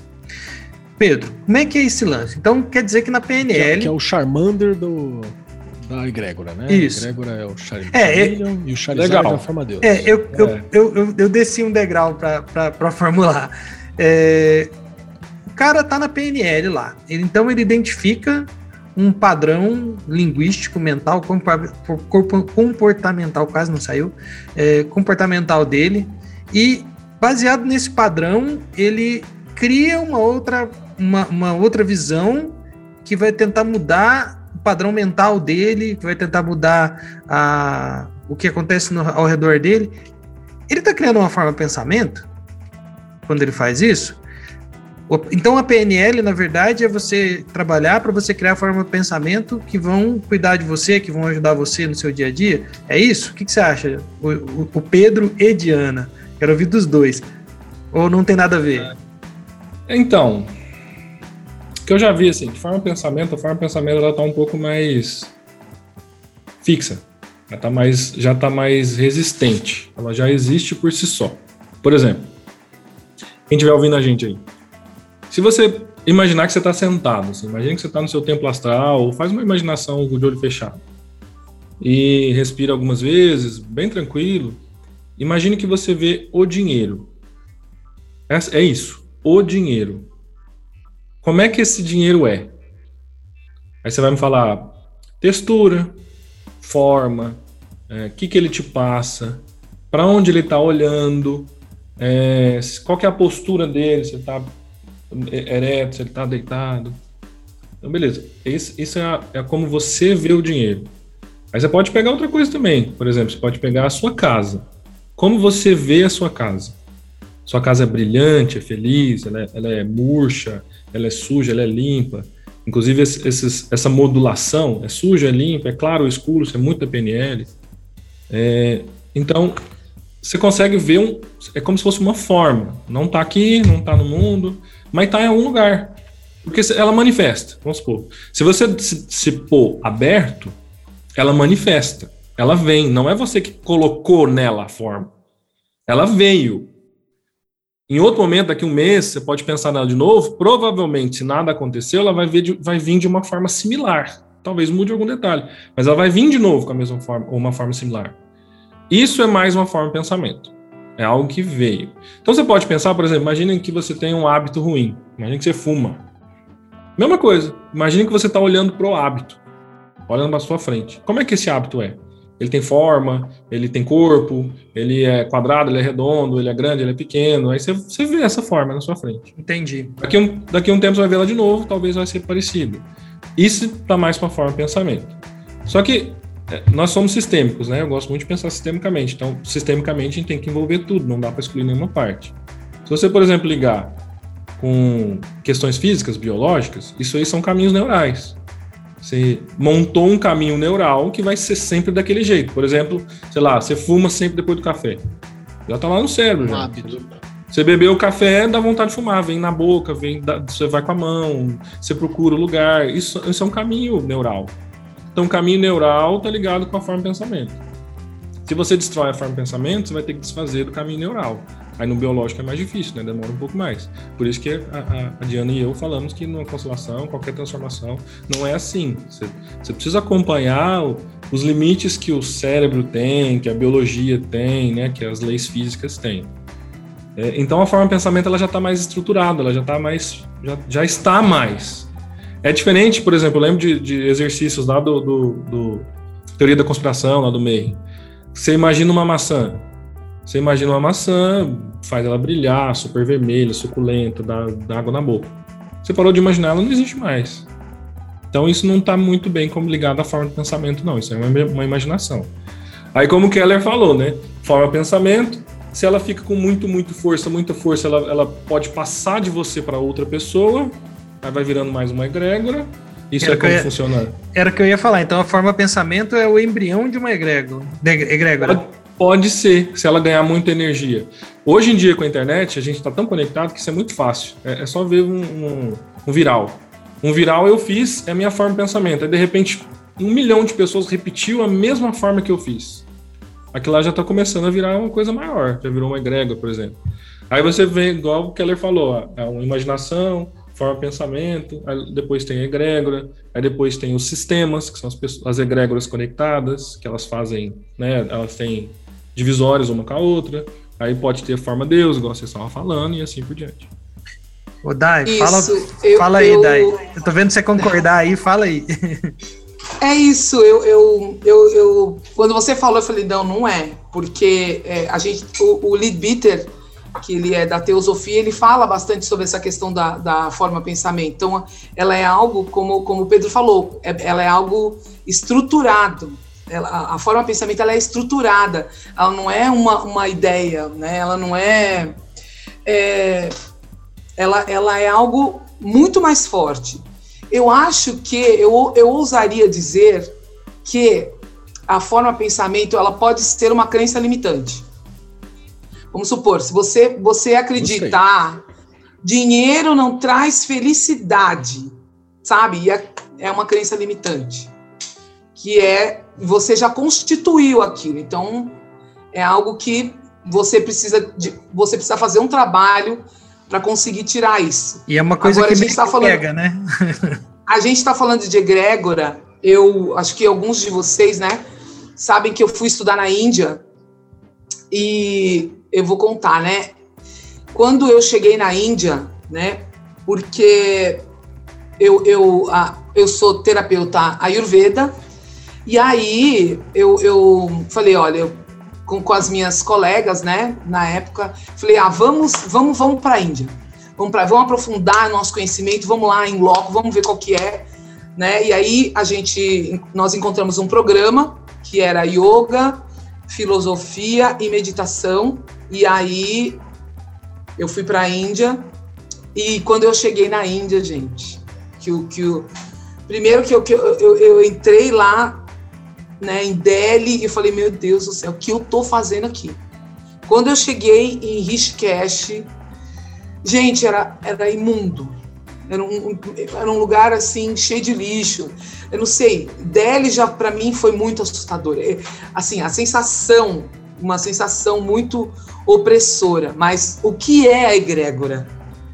Eu acho que no dia seguinte já estava normal estava totalmente normal. Assim, eu já não conseguia enxergar mais aquela lixaiada, já não já já Isso, eu, sabe o que é legal, Diana, que eu acho mais bacana dessas conversas, assim, é, todas essas conversas, quando a gente se conecta de verdade com a egrégora, com constelação, com terapia, tem efeito no corpo, então não adianta negar. Vem, vem, eu não controlo. Então, pode ser que você estava lá, de repente você veio com um mal-estar no estômago, de repente no dia seguinte não estava mais. Eu tô, eu tô fazendo um scan em mim assim, e tô ok. Então, não adianta. Eu, eu tô falando isso porque eu vim da engenharia, né? Então eu costumo ser muito cético. Tem coisa que não adianta negar, velho. Tá aqui, eu tô sentindo. De repente eu, eu arrepio de uma vez. Eu, eu, eu, eu tô todo elétrico, ou eu tô pesado. Tem, vem. Quando vem, pode ter certeza que tem alguma, alguma coisa aí. É que quando, quando eu cheguei, eu cheguei com a minha energia, né? Eu cheguei eu, né? Do, da, do, meu, do meu mundo. Então eu cheguei na Índia, assim, para mim foi muito impactante, né? Mas depois, quando você tá lá, Cara, eles são os maiores formadores de egrégora do planeta. Vocês não têm noção o que, que é a energia da Índia. Se vocês me perguntarem, gente, era bizarro. Eu, eu fui numa época que estava super frio, e assim, todo dia faltava água, todo, água quente. Então, assim, eu tinha que tomar banho de água fria. Eu acordava 4 horas da manhã, eu ia dormir 8 horas da noite exausta, eu fazia 4 horas de yoga por dia. Então, assim, foi muito desgastante. De eu também. Não vai acontecer. Cansado, assim. Já fiquei até Mas se você, gente, mas se vocês me perguntarem, você voltaria lá, né? para lá? Cara, eu voltaria. Não é bizarro isso? É bizarro, mas eu voltaria. É, é um negócio assim impressionante assim. Que é, é legal essa, essa, o que ela falou, tipo assim, na hora não cansa. Ah, é, é, é você que, que baixou as defesas que falavam de cansaço, ou você pegou essa energia, se conectou à egrégora e aí você cansou menos? Nunca saberá. Tanto faz. A questão é que você não cansou. É isso que, eu, isso que eu acho mais legal. Isso, que me ajuda, inclusive, eu tô falando isso algumas vezes, é porque eu penso demais. Olha o tamanho das entradas. Isso aqui é coisa de gente que é racional demais. Então eu me paro, eu me freio quando eu, quando eu vejo essas sensações. Assim, eu chego na concepção, eu chego na, na, percepção. Gerou alguma coisa? Tem, tem algo. Ainda não gerou é porque não tem força. Então é bobagem. Eu Mas eu vou falar uma coisa para você. Aí, então. Mas eu vou falar uma coisa para você, Pedro. Eu, eu já fui uma pessoa muito racional. Assim, eu, da, da, das coisas que eu estudei, pelo amor de Deus, assim, tenho várias formações, várias pós-graduações, eu sempre fui muito racional. E eu vou falar que eu acho que esse momento que eu vivo agora foi o momento que eu me libertei do racional e está sendo o momento mais incrível que eu estou vivendo na minha vida. Eu falei para vocês, né, da, da, minha experiência com a, com a visualização. Eu, eu, eu, eu, vivi algo sobrenatural, experienciando a visualização. E, e, assim, eu soltei, eu falei, se eu usar o meu racional, não vai funcionar. Mas eu sei que se eu me deixar levar, vai funcionar. E, e funcionou exatamente como eu pensei. E, e sabe? Foi uma coisa assim. Tem, tem até um pouquinho de explicação isso na constelação, que eu acho o máximo. Mas fala aí, Keller, você tá se levantando o dedo. Eu quero dizer que, assim, se vocês querem libertar, se você quer ajudar a gente a não ficar preso nas coisas, se você quer ajudar a Leaf Rod a não ficar preso nas coisas e a ser livre para voar, quero dizer para você que você pode muito bem nos apoiar lá no catarse.me barra Rod. Por favor, ajude-nos a voar, a realizar todos esses programas, todas essas questões que estão aqui presentes, que vão ser muito bem-vindas. Ajude-nos, por favor. Segunda etapa de hoje, que eu quero falar rapidinho. Brincadeira, não é sobre isso, não. É, isso que você falou, Diana, foi muito louco para mim também.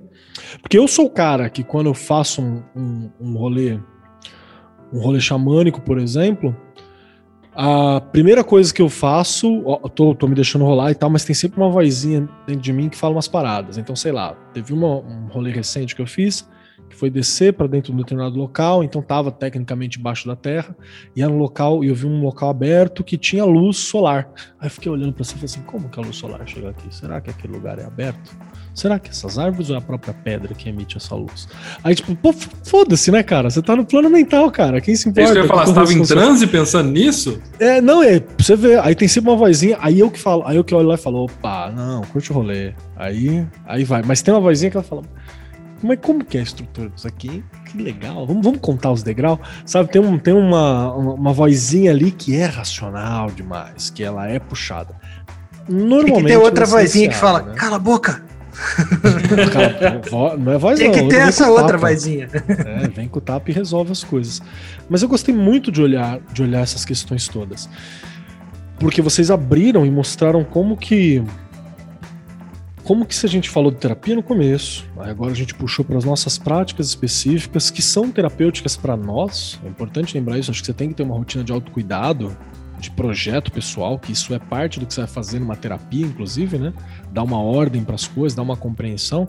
E aqui a gente está com, tá compartilhando como que é a nossa parte introdutória de mundo, né? Como que a gente vê as questões.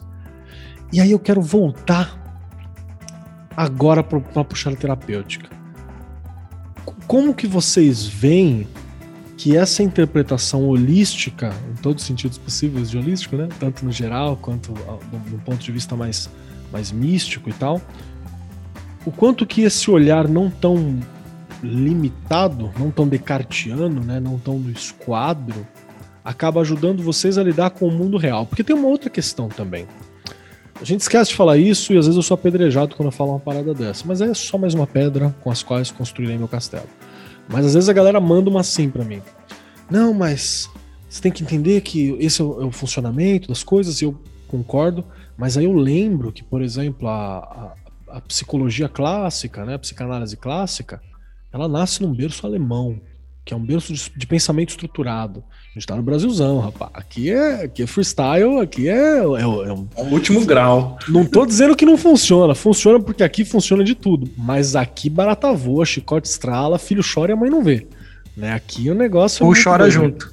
Ou chora junto. Aqui Iemanjá atravessa a rua para dar tapa nos outros, devolve o barquinho, né? Aqui é onde o, o, o, o Monte do Cristo Redentor, na verdade, é uma pedra fenícia. Aqui é a casa do caralho. É, aqui cabe tudo, tem mais um pouco. Aqui vem ET e manda escolher, manda procurar conhecimento, enquanto vem outro segue os outros. Vem algum que é capturado e, e, e aqui é coisa doida. Então, tem uma coisa da mente que eu quero dizer ali, que numa sociedade alemã, por exemplo, eu consigo compreender uma certa estrutura, uma certa, uma certa forma de estruturar a mente, que está muito associada à linguagem, inclusive, né? Tem aquela velha frase, né, que é mais fácil filosofar em alemão porque a, a própria linguagem te ajuda a fazer isso. E aí eu puxo pra gente. Será que a prática mágica de vocês, umas vezes, auxilia? Não estou dizendo que mistura, pelo contrário, mas abre a cabeça para lidar com a multipossibilidade brasileira? Pedro Gustavo, se ferra respondendo essa aí. Cara, antes, antes de mais nada, eu queria te falar que até o Hellinger também é alemão, né? Então veio de lá Não, também. É. Esses nomes o negócio, o negócio interessante do alemão é que assim, é, não é que ele é procedural, é que ele é essencial. Aí o, o, fato de ser essencial ajuda a fazer muitas coisas. Essa, essa bagunça eu acho que, que ajuda muito, muito mesmo, porque acaba que tudo isso é ferramenta, né? Eu, eu, eu falei pro Cris uma vez, eu achei muito legal. É, eu, eu comecei a pensar nisso uma vez com uma visualização do, do, do Marcelo lá do, do É, e isso ficou na minha cabeça, falei, putz, que coisa doida. E hoje em dia, com constelações e com uma teoria que chama teoria das, da complexidade, que eu também acho muito foda, do Elliot Jacques, é, ele fala de, de, janelas de percepção. Né? Então, por exemplo, na, na, meditação lá que ele falou, é assim: você está lá sentado num lugar, imagina uma, uma cachoeira. Aí você sentado, você vê as árvores, você vê as pedrinhas, você vê a cachoeira. Beleza? Aí você faz uma, uma visualização em que, em que você flutua, vamos supor. Está saindo da Terra. Você vai flutuando. De repente, você começa a ver é, alguns tipos de relevos diferentes, uma colina, um conjunto de, de, de, árvores do mesmo tipo. Quando você faz isso, você perdeu a visão das pedrinhas. Então você continua subindo, é, você começa a ver, por exemplo, o seu estado. Aí você perdeu as folhas, você perdeu as árvores, você não consegue ver mais árvores. Então você percebe que a, a, a, é, é sempre uma janela, você não faz assim, você faz assim. Então eu olhava isso, se eu for olhar mais um pouquinho, eu perdi isso que ficou de cá, de cá. Então eu vou fazendo isso. Essas concepções que a gente está fazendo é como se a gente pegasse uma lupa. Eu, imagina minha cara aqui, minha cara está aqui. Aí uma das terapias é, é isso aqui. Eu não estou vendo nada. Aí de repente a outra terapia é isso aqui. Eu já vejo o nariz. Opa, que legal. Já tem um nada e um nariz. O que será que é isso? Então todas essas, essas práticas, essas experiências, ela nos ajudam a, em primeiro lugar, dar uma expandida nessa janela, né? Coisas que estão fora da janela que eu não concebo, eu vou dar um jeito de tentar conceber. Igual uma ayahuasca da vida, que, ela, que é uma janela, é um quebrar da janela assim na latada, né? Ayahuasca é o tijolo, né? É, no tijolo. e essas terapias, essas práticas, essas visões, são cada vez outra janela. Vai ter um momento que eu vou chegar no lugar e falar assim, peraí, deixa eu, deixa eu tentar juntar essas janelas, deixa eu tentar conceber o que está acontecendo. Então, por isso que essa visão é essencial, mas, mas a questão é não perder a janela. Uma vez eu, eu vi ouvi uma, uma psicóloga falando isso, eu achei muito legal. Ela falou assim: é válido pegar um pouquinho de cada um desses lugares? É válido. É, o que não é válido é você se esquecer de onde vem, porque aí vira um montoeiro de autoajuda. Aí tanto faz. Aí vira simpatia, adorei a, Diana falando. Aí vira simpatia, porque vira uma montoeira do caralho. É, tem umas premissas que eu precisava assumir para tentar em, colocar um negócio em outro lugar não funciona. Aí vira uma caralhada de bagunça, que é a bagunça que, que o Kelly tá falando, a bagunça negativa. Que dessa bagunça negativa não surge nada, é só anarquia, é só um caos, é confuso. Mas aí essas janelinhas para mim é muito legal por causa disso. Eu, com várias janelinhas eu vou construindo um modelo de mundo maior. Aí eu vou trazer uma da PNL que é muito massa, porque se eu só tiver martelo, tudo vira prego, né? Vou dar martelada no vidro, vou dar uma martelada no Cris, porque eu não gosto dele, vou dar, né? Faz sentido. Então, com, faz ajudar... sim, martelada no Cris é, faz todo sentido para mim. vou dar uma quando chegar lá. vou me lembrar é, eu disso. adorei sua, eu adorei sua, sua pergunta, Keller porque ela vai me levar para uma coisa que eu, que eu tenho refletido muito e que eu falo demais. Quando a gente pensa no mundo magístico, no magista, precisa ter um trabalho de autoconhecimento. Não dá para gente praticar magia sem a gente saber quem a gente é. Né? Nesses dias eu estava pensando sobre a noite negra da alma refletindo sobre ela, né, e comentando sobre ela, né? Quando a gente tem autoconhecimento, a gente e a gente vai praticar magia, a gente sabe na maioria das vezes o que a gente vai encontrar. Então assim, fazer esse trabalho de autoconhecimento, se, você me falar qual é a minha ferramenta mais poderosa, é o autoconhecimento. O autoconhecimento, ele me ajuda. Eu, eu, eu hoje mesmo estava pensando né? É, sendo terapeuta, sendo magista, se eu não me conheço, se eu não sei das minhas sombras, eu vou me misturar com o meu, meu consultante, eu vou, vai dar ruim com a entidade, né, que foi, foi evocada ou invocada, né, vai dar ruim. Eu não vou saber, eu não vou saber onde eu começo, onde eu termino. Então, assim, é, eu não vou saber onde eu tô, qual é o limiar da, da lucidez e da loucura. Será que eu estou louca? Será que isso está rolando? Será que é, é, é, O que, que é isso? Então, assim, fundamentalmente, essencialmente, pessoas que estão ouvindo esse podcast, por favor, o autoconhecimento é a chave de tudo. Não tenham a fantasia de que, ah, amanhã eu estou pronto. Ah, em uma semana eu estou pronto. É um trabalho contínuo. Casca de cebola que nunca termina, nunca termina. A gente nunca está pronto, a gente nunca está pronto. Então, é um processo de eterno, sabe, se conhecer e, e, e se defrontar com as situações e perceber quais são as, as, as, minhas reações frente às situações que, com as quais eu, eu vou lidar ali.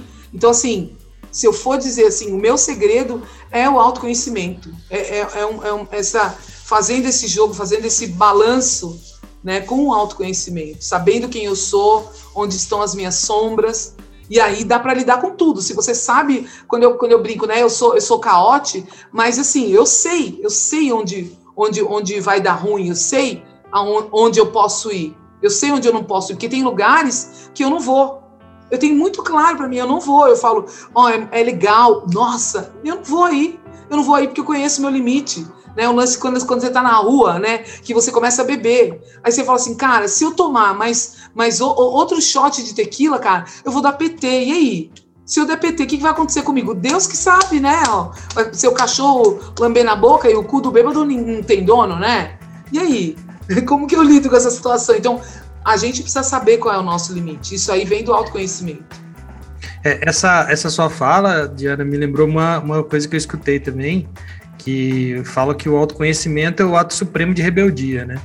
Porque quem se conhece não é dominado. Quem se conhece é rebelde e pode ser rebelde porque ele faz o que ele quer. Né? E. Já dizia o filósofo, e sou rebelde quando não sigo os demais. Exatamente.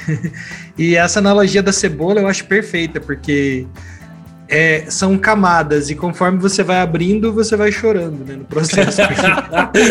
não é isso que eu quis dizer, não. Mas é isso.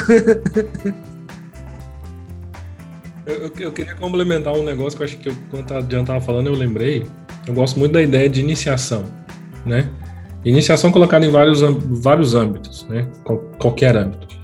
Por exemplo, você, vai, você, imagina um carinha que saiu do ensino médio e vai é, fazer uma, uma entrevista, né? O conjunto de experiências, de família, de é, fatores biológicos, de preparação na faculdade, prepara, no, no ensino médio e tal, o conjunto disso forma ele. Então ele é um sistema, né? Nós todos somos sistemas e, e obedecemos algumas leis que modelam sistemas. Beleza. Se você chega para ele para tentar explicar como ele vai lidar com a primeira entrevista, você pode explicar o que você quiser, pode fazer o que você quiser, pode dar exemplo que você quiser. Ele vai passar para a primeira entrevista suando, gaguejando. Não antecipa, não tem jeito de antecipar. Então aquela entrevista é uma iniciação. O que, que é uma iniciação? É quando um novo elemento ele é abraçado pelo sistema. Aí eu me compõe de outra forma. Eu sou de outro jeito. É, as iniciações, elas normalmente elas precisam de outras pessoas. A gente não é feito para fazer viver sozinho. Nós, nós sozinhos não nos reconhecemos como gente. Isso é uma, uma fome assim visceral, bruta. A gente precisa de outras pessoas, né? Então, é, essa iniciação ela é feita por outras pessoas em forma de, de experiência. É a primeira vez no sexo, é a primeira vez num, num lugar de numa entrevista de emprego, é a primeira vez defendendo um projeto para um, um, diretor. Então, essas primeiras vezes, elas, elas fazem nosso sistema ampliar. Quando não tem uma ajuda, quando não tem um, um movimento consciente de, de, de, passar por essa iniciação, é, é perigoso a gente buscar referência em si mesmo ou no meu sistema. Então, não é à toa que alguém, quando vai passar por algum problema, é, às vezes repete o que as pessoas da família sempre fizeram. Porque eu não tenho uma referência muito nova. muito isso em escola, velho. Não, é absurdo. Tá numa família é como tá possuído. Eu vejo a mãe, eu vejo a é. filha virando a mãe, o filho virando é. pai, todo mundo foi o avô, eu fico, então, rapaz. Então, tem um vídeo de um vídeo super legal na, na internet, é a Maria Maria, ganhou uns prêmios há muito tempo atrás, uma animação muito bonitinha, que mostra exatamente isso. E a constelação trata isso assim de uma forma muito pontual, muito foda. Que é assim, basicamente é assim, eu, eu encaro, eu, eu encaro com alguma coisa que me acontece e eu não tenho recursos no momento, então eu vou buscar um recurso, vou fazer alguma coisa. Então eu busco um recurso no livro, eu busco recurso na minha vizinhança, eu busco recurso na minha história familiar. Beleza, funcionou? Funcionou, sobrevivi. Quando acontecer de novo, eu vou usar o mesmo, porque já é mais fácil eu, eu, eu fazer isso. Só que aí eu vou dar energia. Quando eu fizer de novo, vai dar outra energia. Quando eu fizer. Então, aí eu instalo uma forma de pensamento, vamos supor, né? A gente está puxando lá o que a gente está conversando. Se eu não tiver uma ajuda consciente, ou se eu não fizer movimentos conscientes, vou encavalando ações que um sistema ele tem uma, uma propriedade que eu acho muito legal, chama autopoiese, que um sistema ele se faz, né? Ele, ele, ele, ele se brota. Ele não precisa de outra, outra coisa, é diferente de um carro, né? Um carro não se faz. Um bosque se faz. Um bosque é um sistema, um carro não é. Então, nessa ideia de se fazer, é perigoso se fazer errado, ou se fazer limitado, errado não, limitado, né? Ele se segura. Aí vem as crenças que a, que a Diana estava falando, de crença limitante. Então, o autoconhecimento é essencial e iniciações são essenciais por causa disso. Te ajudam a pegar um novo elemento e fazer sentido, dar uma, dar uma encaixada. Ajuda no, no, na, na constelação, já ouvi um termo que eu achei muito legal. É, é tipo melancia num caminhão. Tem que andar até assentar. Não, não tem o que fazer, tem que esperar um pouquinho. Então, o autoconhecimento e todas essas bagunças servem para isso. Se, se dá uma balançadinha, até melhor, né? exatamente. Se você passar por um. Pô, cara, eu, eu peguei, peguei coletivão com aluno, com a galera, é assim ah. que se ajeita a carga, tá certo. Exatamente. Nos freios. Eu gostei, gostei bastante do olhar, assim. Continuo desconfiado de algumas coisas aí. Mas bem. Mas, mas eu achei muito bacana o olhar. E eu acho que falta muito pessoas de confiança que eu conheço o trabalho explicando algumas coisas, sabe? Porque tem muito espaço pra gente que eu, eu não boto muita fé. E vocês são duas pessoas que eu confio bastante, conheço pessoalmente, sei que são. Beijo no seu coração. Né? Então é muito legal esse funcionamento. Eu tenho uma Primeiro, deixa eu avisar a galera que está aqui no chat. Eu quero perguntinhas do chat, por favor. Quem tiver algumas perguntas para serem feitas, qualquer questão, tá super liberado. E se você que está ouvindo a gente quiser fazer perguntas ao vivo, saiba que os apoiadores do Lupus em Fábula vêm todas as gravações ao vivo, estão vendo nossas carinhas aqui, enquanto o pessoal que não vai, vai ter acesso, só que demora um pouquinho para chegar. Ô, Keller, só, só, só, lembrar um negócio: tem, é, é, a gente está muito arranhando, né? Tá Sim. tipo, putz, super, super assim, na bordinha. É, é claro que a gente está meio que a constelação puxou como um, um, tema central, mas, por exemplo, tem, tem constelação no direito, que é todo Foi uma... o fio condutor. É, Só. tem todo uma abordagem. Vai ter outras partes. Isso aqui vai, tem constelação da educação. É, é. sentar vocês dois aqui pra gente conversar muito de outras coisas. Olha só, eu, eu e um amigo meu, já fazendo jabá aqui rapidinho, eu e um amigo meu, a gente tem um trabalho em cima da, da masculinidade saudável, utilizando constelações. Legal. É muito foda, muito legal. Legal, isso aí é uma parada que eu acho que dá até um programa, a gente discutir umas questões de masculinidade, Exatamente. é uma coisa interessantaça pra gente falar. Gostei muito. Agora eu quero as perguntas. Peraí, peraí, peraí, peraí, peraí, peraí, peraí, sem pressa. Antes de tudo, Cris, o que, que você tá achando disso tudo? Você que conhece ambos também, que tá aqui participando conosco, faria constelação com esses jovens? Já fiz. Eu vou dedurar, é, exatamente, eu vou dedurar, já fez. É, eu já tive o que, que você achou, Cris? Eu, o papo com, com o Pedro sempre é muito bom. A Diana, a gente abrigou algumas vezes no chat, né, por causa de vegetarianismo. Brincadeira. É, a Diana sempre tem um papo muito interessante também e eu acho que a condução dos dois é magnífica. A visão dos dois é magnífica do assunto. Acho que é uma visão que muito precisa, precisa ser compartilhada. Eu estou muito feliz com, com o lugar que a gente chegou aqui. Eu quero muito trocar uma ideia com a Diana ainda sobre a questão do Ayurveda. Inclusive, eu preciso trocar uma ideia sério com você particular, que eu vou falar aqui em público para me lembrar de fazer isso particularmente. Que eu preciso voltar a, a, uns rolês do Ayurveda que eu achava muito legal. Que quais comidas são ideais, quais não são, essas paradas tudo. Qual Capa, que é o seu pita. biotipo? É, tem esse rolê todo que é mó legal, cara. Ayurveda é uma parada show. E a, eu tinha esquecido que, que, que, Na verdade, eu esqueço que os meus amigos são fodas pra caralho. Então, às vezes eu fico, pô, vamos lá trocar ideia. Não, a galera é fodida, a galera tem uma ficha de RPG gigante, todo mundo aqui tá acima do level 15. Então é, é, é muito doido. Perguntinhas, deixa eu dar uma olhada nas perguntinhas aqui. Aqui, tem umas perguntinhas que foram mandadas aqui. Ah, isso aqui eu conheço a pessoa que fez essa pergunta e. Eu não vou dedurar quem é.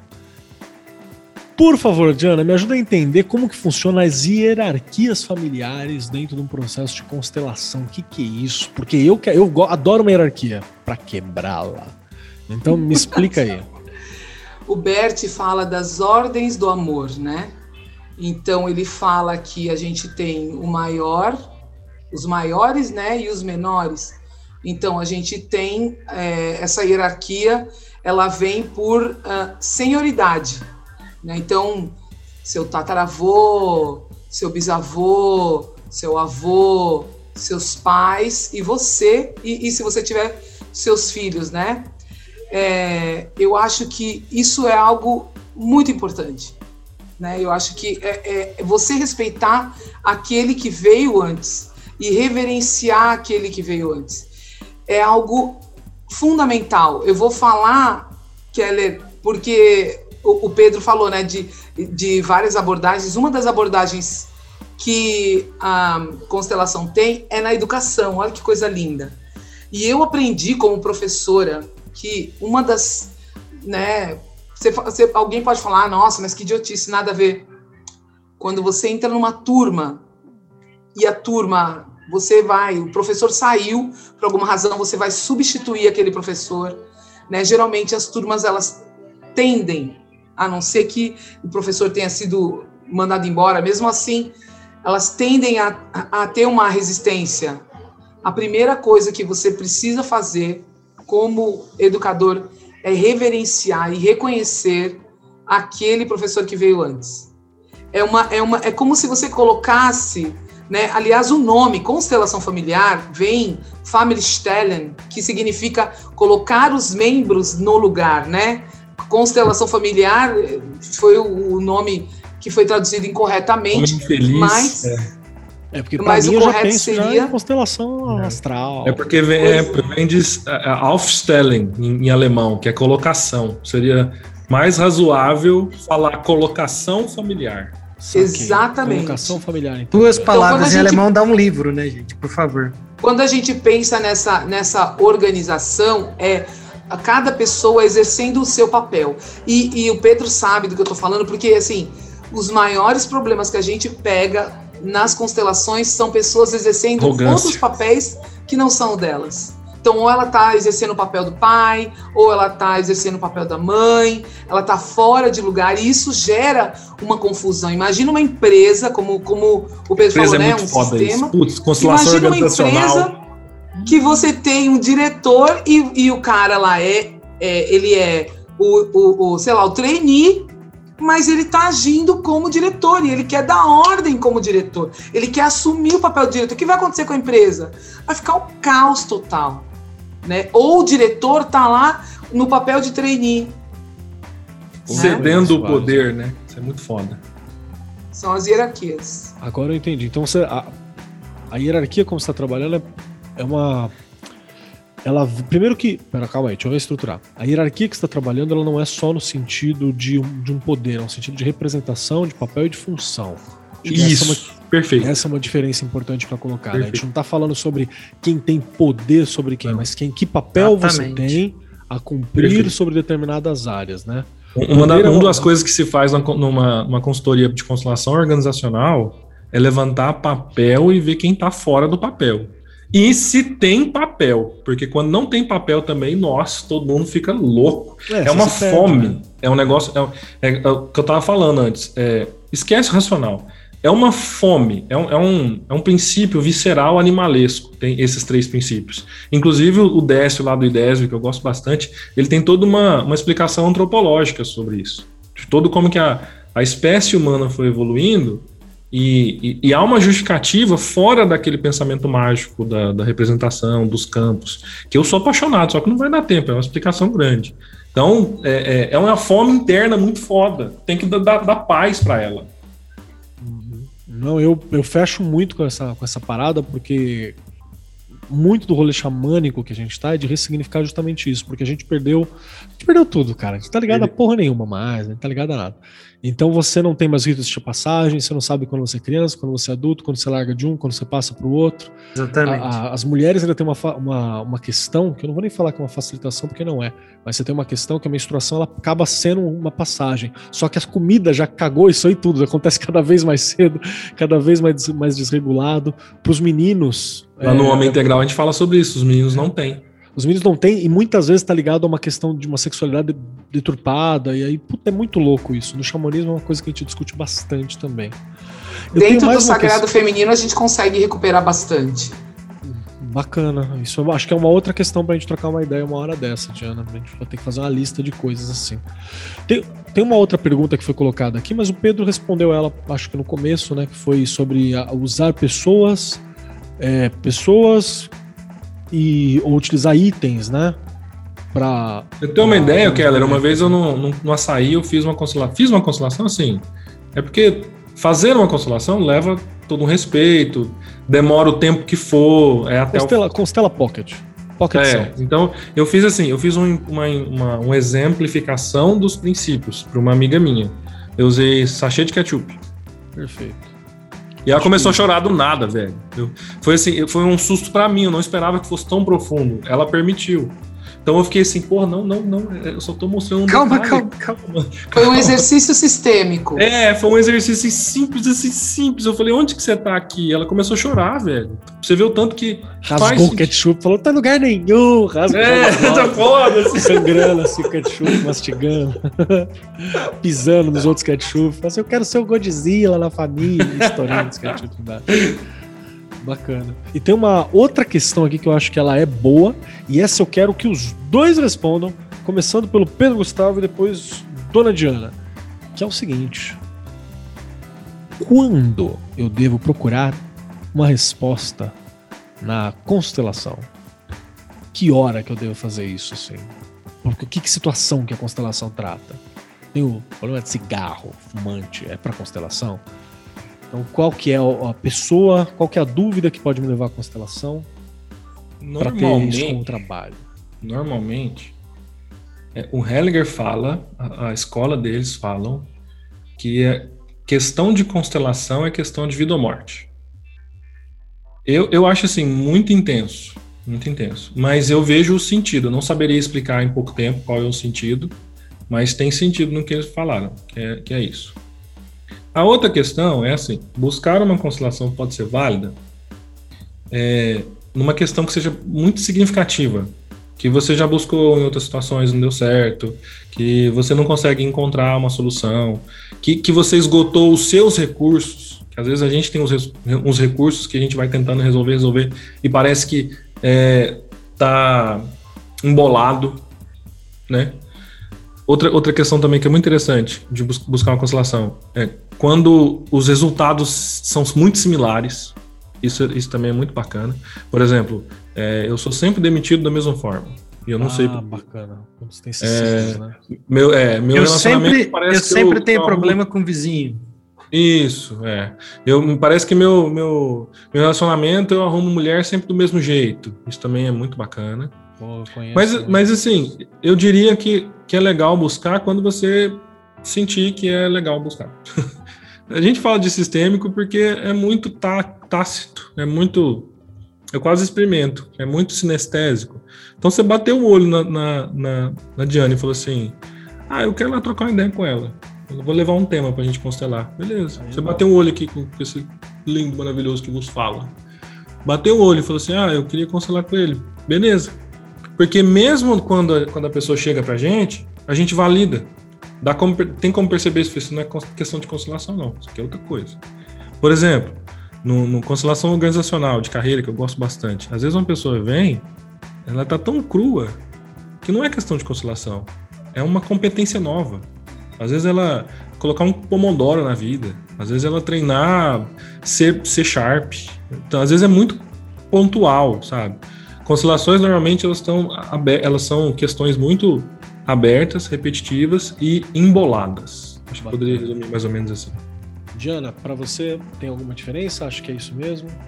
Eu acho isso, eu acho que tem o que o Pedro falou, que é repetição de padrão. Então acho que a gente, a gente é uma coisa legal para gente para gente constelar, né? Quando você percebe que você tem repetição de padrões, É, tem um constelador chamado Stephen Hausner, né? Que ele é dessas, dessa, desses grandes consteladores que ele que ele constela sintomas, doenças. Ele trabalha também com traumas. Eu acho Esse é que um negócio que eu ainda não tenho coragem muito de cutucar, não, mas é muito foda também. É, eu acho que é algo interessante para a gente trabalhar, para a gente constelar. E eu faço um trabalho chamado psicogenealogia, Ah, que é através da árvore genealógica Muito foda. muito foda. conectada com a constelação familiar, identificar padrões onde eles se repetem e a partir daí dá para fazer a constelação familiar, né? Então acho assim, Montar a hierarquia familiar é muito foda. A gente descobre Repetição. cada coisa. repetição de padrões, eu acho que é, é, repetição de padrões e sintomas, eu acho que é uma coisa bem legal. Como você falou, tem o mesmo chefe e tal. Isso. Só toma cuidado para que não seja tipo repetição de padrão que basta um novo treinamento, né? Às vezes não é isso. Às vezes é só treinar uma coisa nova. Eu leio um livro, repito eu mesmo e dou conta. Então, se alguém chegar para mim falando isso, eu falo assim: toma esse livro aqui. Não precisa. É, é, é uma repetição de padrão que às vezes muda os seus elementos e parece que o destino me envolve de novo. Parece Isso. que é um negócio fora do, do que eu tô vendo, é fora de controle. Exatamente. Muito bom. Tem uma, uma outra pergunta que eu achei bem bacana. E eu, eu quero. Você, Diana, me dá um salve nisso aqui, que eu acho que ela é muito importante, assim. A gente devia ter feito isso no começo, talvez. Mas qual que é a, a diferença entre terapia integrativa e terapia holística? E, e tem mais um detalhe: se eu não tiver acesso a nenhuma dessas questões, assim, não, não, não, nunca foi, nunca entendi. Por que, que é importante a gente ter um, um, um, profissional e procurar outras áreas? Que é sempre importante repetir isso, né? Procure um médico, procure um, né? uma questão. Mas qual que é a diferença entre terapia integrativa e terapia holística? Tem alguma ah, coisa específica? Aí eu acho que a terapia integrativa é, ela é composta de várias terapias em que você vai integrar, né?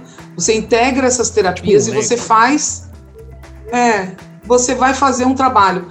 Por que, que é importante você, né? Vou dar um exemplo aqui, vou sair um pouquinho da, da, da constelação e vou puxar para a Ayurveda, por exemplo, né? É, a Ayurveda seria considerada uma terapia integrativa, terapia alternativa, mas na verdade ela vai trabalhar junto com, com a medicina tradicional. Né? Ontem eu atendi uma, uma consultante e ela tem uma questão, e aí a primeira coisa que eu pedi para ela, mas você realizou os exames? O que, que os exames estão falando? E aí, com esses exames, eu não sou médica, eu não dou diagnóstico, né? Então, quando a gente fala da constelação familiar, ah, faz a constelação familiar, mas vai procurar uma terapia, né? Felizmente eu sou psicanalista, então eu posso atuar nesse campo também, mas assim, é, essa questão de você você fechar, dar um diagnóstico tal, ela vai é, fazer um trabalho conjunto. Né? Ela vai e aí é isso, né? O autoconhecimento, você começa a fazer um trabalho, você segue esse esse trabalho, vai chegar um momento que as coisas vão mudar. Entende? Quando eu falo da, da, da, do Ayurveda, por exemplo, do tratamento Ayurveda, eu preciso ter o auxílio do médico, eu preciso saber qual é a doença, quais são os sintomas, e aí eu vou buscar um trabalho junto com a medicina tradicional. Claro que vai che chegar alguns... onde vem a palavra, né? Integrar, né? Porque a medicina Exatamente. tradicional é analítica, ela separa. Chega então, alguns momentos que a gente consegue, que a gente eu, eu, eu tenho eu tenho um, um, histórico feliz e alguns momentos que a gente consegue é, é, em determinadas questões que a gente consegue sair totalmente da medicina tradicional e ficar só na medicina alternativa, ficar só na Ayurveda. Eu tenho casos felizes assim, mas não é toda a situação, não é toda toda a doença, não é todo, toda a questão.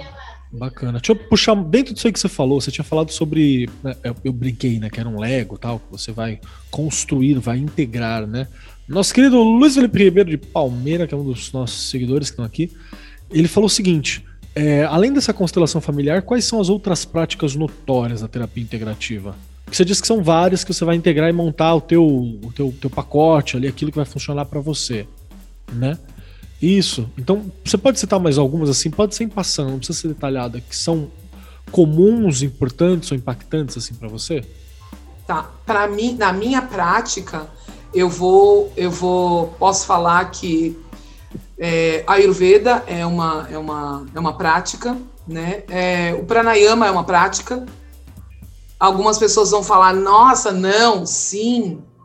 Pranayama é uma prática poderosa para quem não sabe o que é pranayama, são técnicas de respiração que, assim, a yoga terapia é uma outra é uma outra prática e tem, tem outras práticas que eu, eu não, não não faço, mas que eu já ouvi falar, que é Teta Healing, barra, barra de Axis, mas eu não pratico e eu não, realmente eu não posso é, inferir sobre essas terapias porque eu, eu só conheço Ampassan, mas dentro dessa. A fitoterapia, eu também sou fitoterapeuta. A fitoterapia também é né, uma, uma considerada uma terapia alternativa.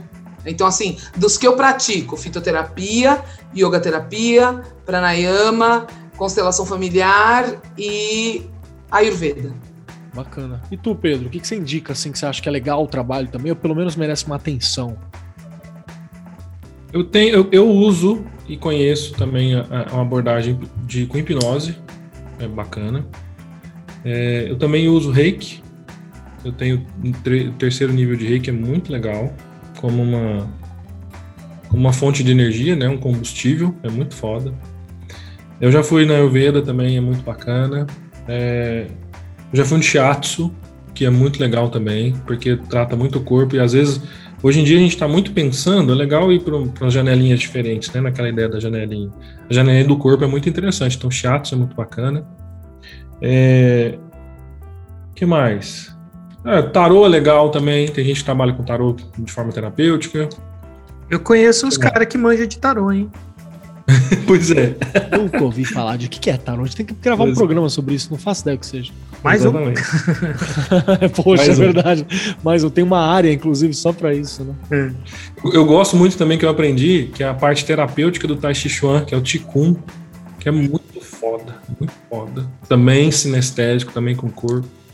Cara, no, é, é, o que você falou agora esses dias, mais cedo. A gente está num mundo de tanta abundância, mas de tanta abundância, o negócio é falar não. O difícil é falar não, não é falar sim. Falar sim é muito fácil, tem muita coisa de tudo quanto é lugar. Aí o falar não entra no que você estava falando, de conhecer o cara, de saber quem está fazendo, de pegar pessoas confiáveis, de pegar uma pessoa e ver, olhar em volta dela, ver se tem resultado, ver se alguém assina embaixo, falando assim, não, esse cara é bacana. Então, tem, nossa, tem coisa demais. Fala de.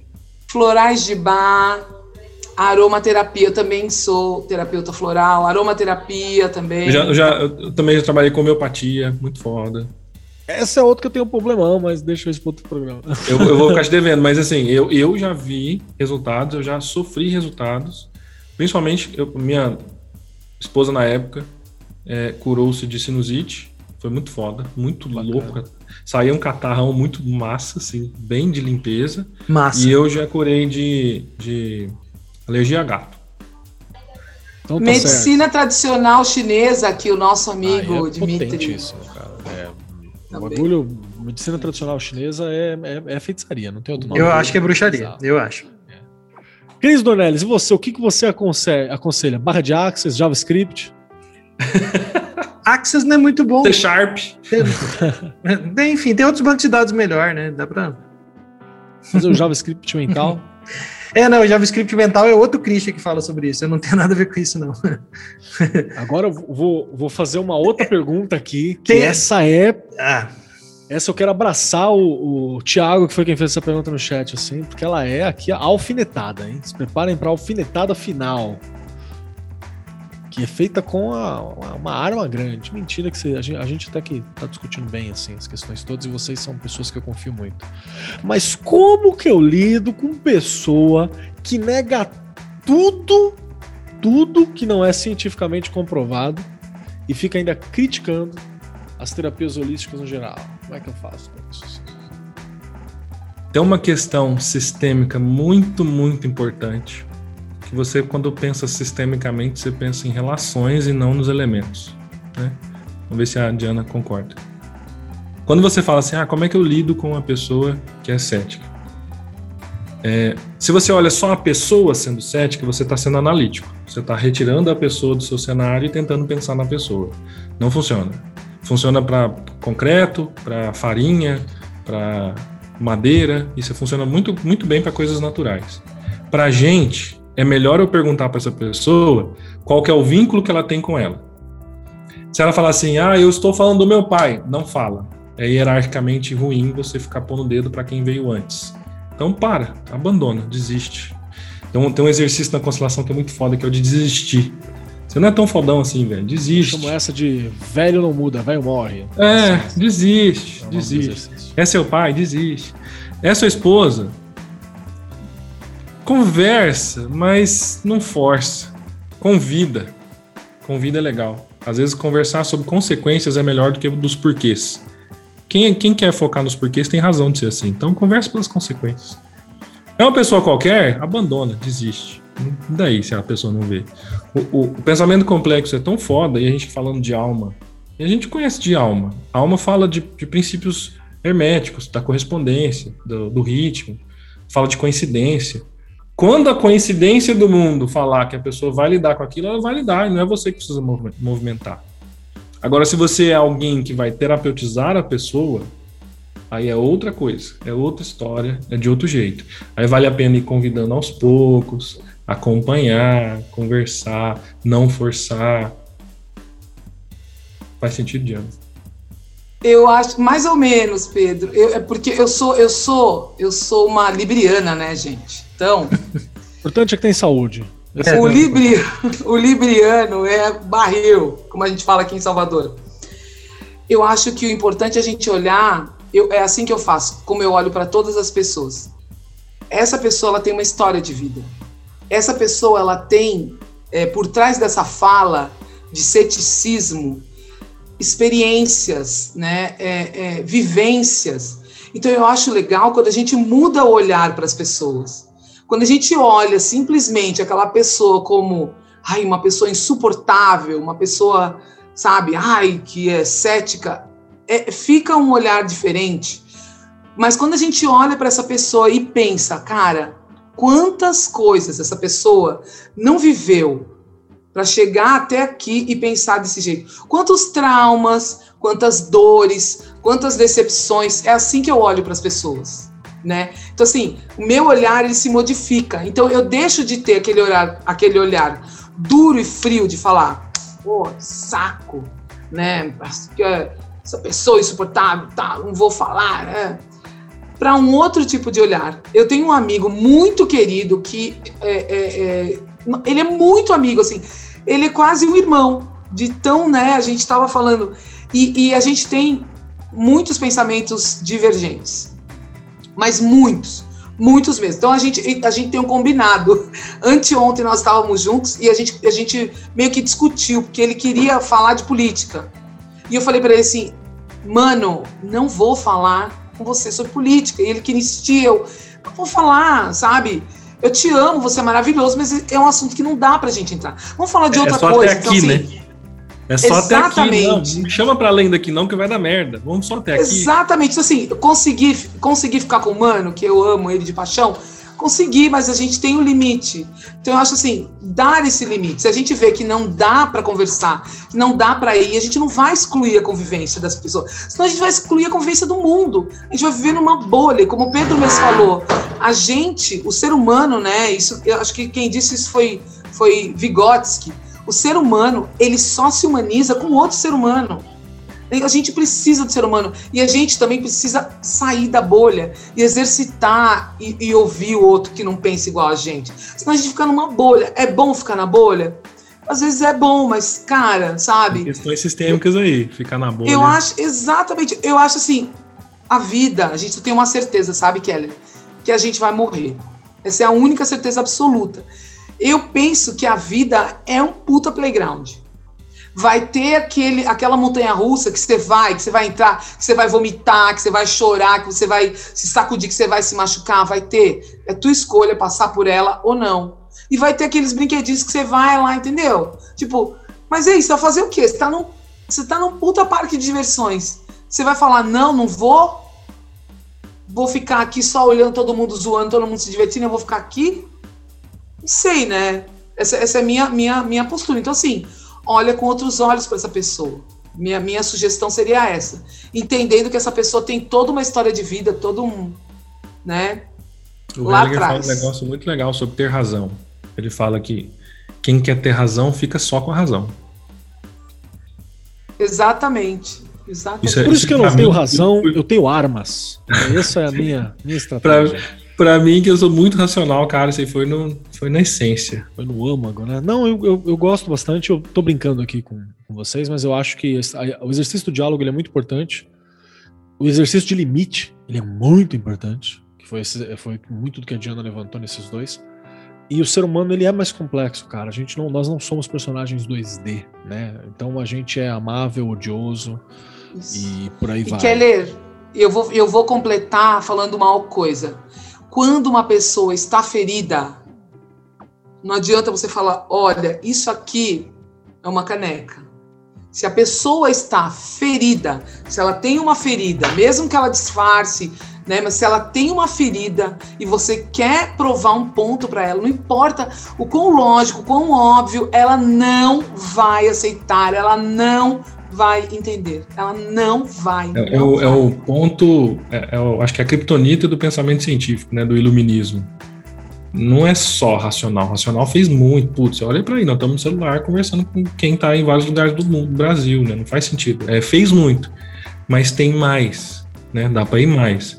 E um negócio também, só para concluir isso aí, que eu, que eu acho muito bacana de pensar, é que às vezes uma relação ela não é composta por, por dois elementos, é por três. Na verdade, sim, às vezes não, sempre. Então, por exemplo, a minha relação com o Keller é diferente da minha relação com o Cris e a minha relação com a Diva. Com a Diva, eu tô olhando ali com a, com a Diana. É, essa, essa relação eu preciso olhar também. Eu não preciso, não dá para olhar quem eu sou e quem o Keller é. Eu tenho que olhar também qual o vínculo que eu construí com o Keller, o vínculo que eu construí com o Chris. Então, muitas vezes esse, esse mal-estar, esse ceticismo, tem a ver com quem está falando e não que é um ceticismo próprio. Às vezes é, é, é com quais situações que a pessoa está lidando que ela é cética. E às vezes em outras situações não. Então toda vez que a gente lidar um com o outro, nós não somos duas, nós somos três pessoas. Eu, você e o que quer que seja isso que a gente está montando agora. Perfeito. Só uma nota pro Norton. Norton, Norton. O que, o quê? Amamos você.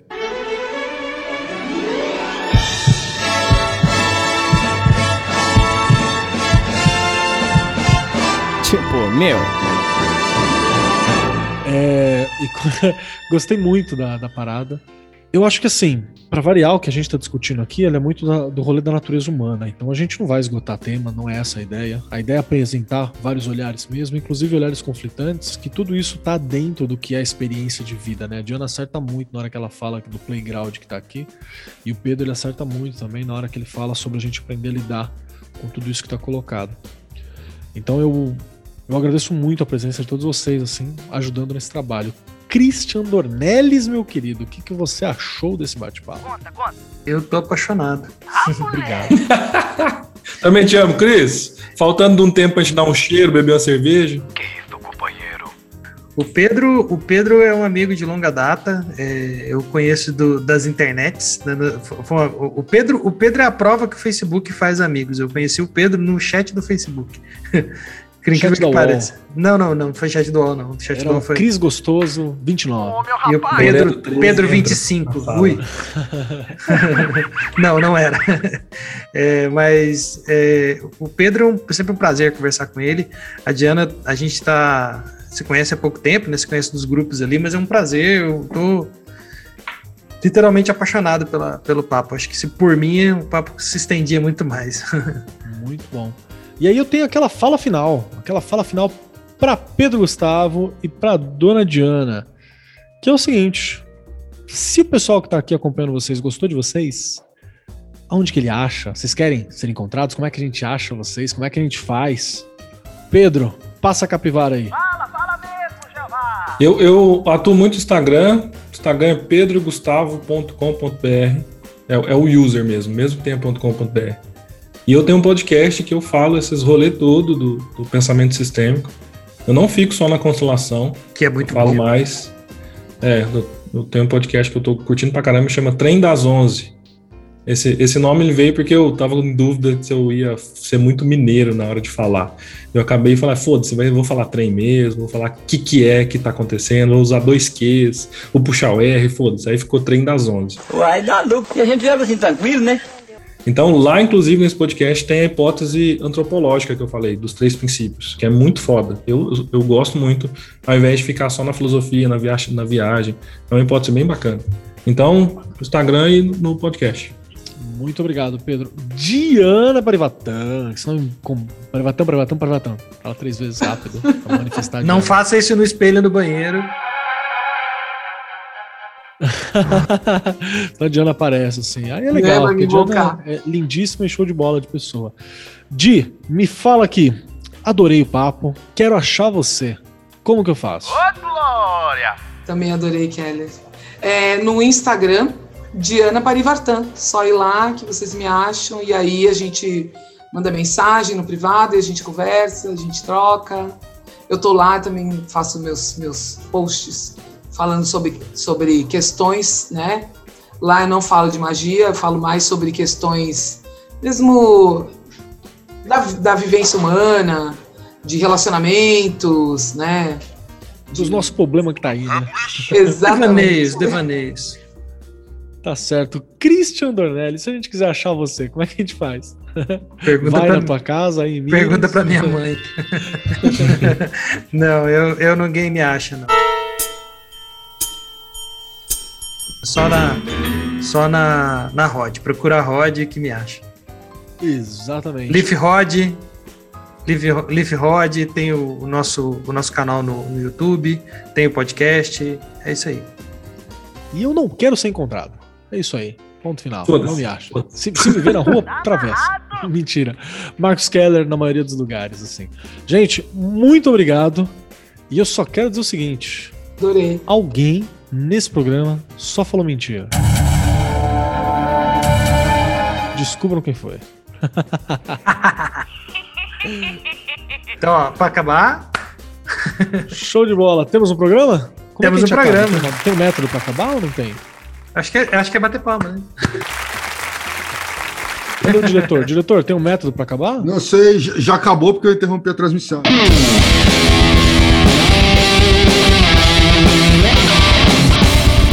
Você acabou de ouvir Pele de Cordeiro, o podcast do canal Lupus em Fábula.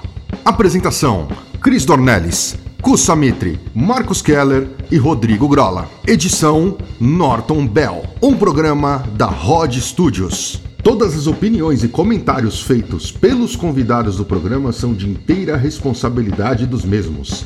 As opiniões emitidas não exprimem necessariamente o ponto de vista de nenhum dos membros ou da Rod Studio. Conheça nosso conteúdo do YouTube no canal Lupus em Fábula e nos apoie em catarse.me barra lifrod L-I-F-H-O-D Siga-nos em nossas redes sociais Lupus em Fábula no Facebook e arroba lifrod L-I-F-H-O-D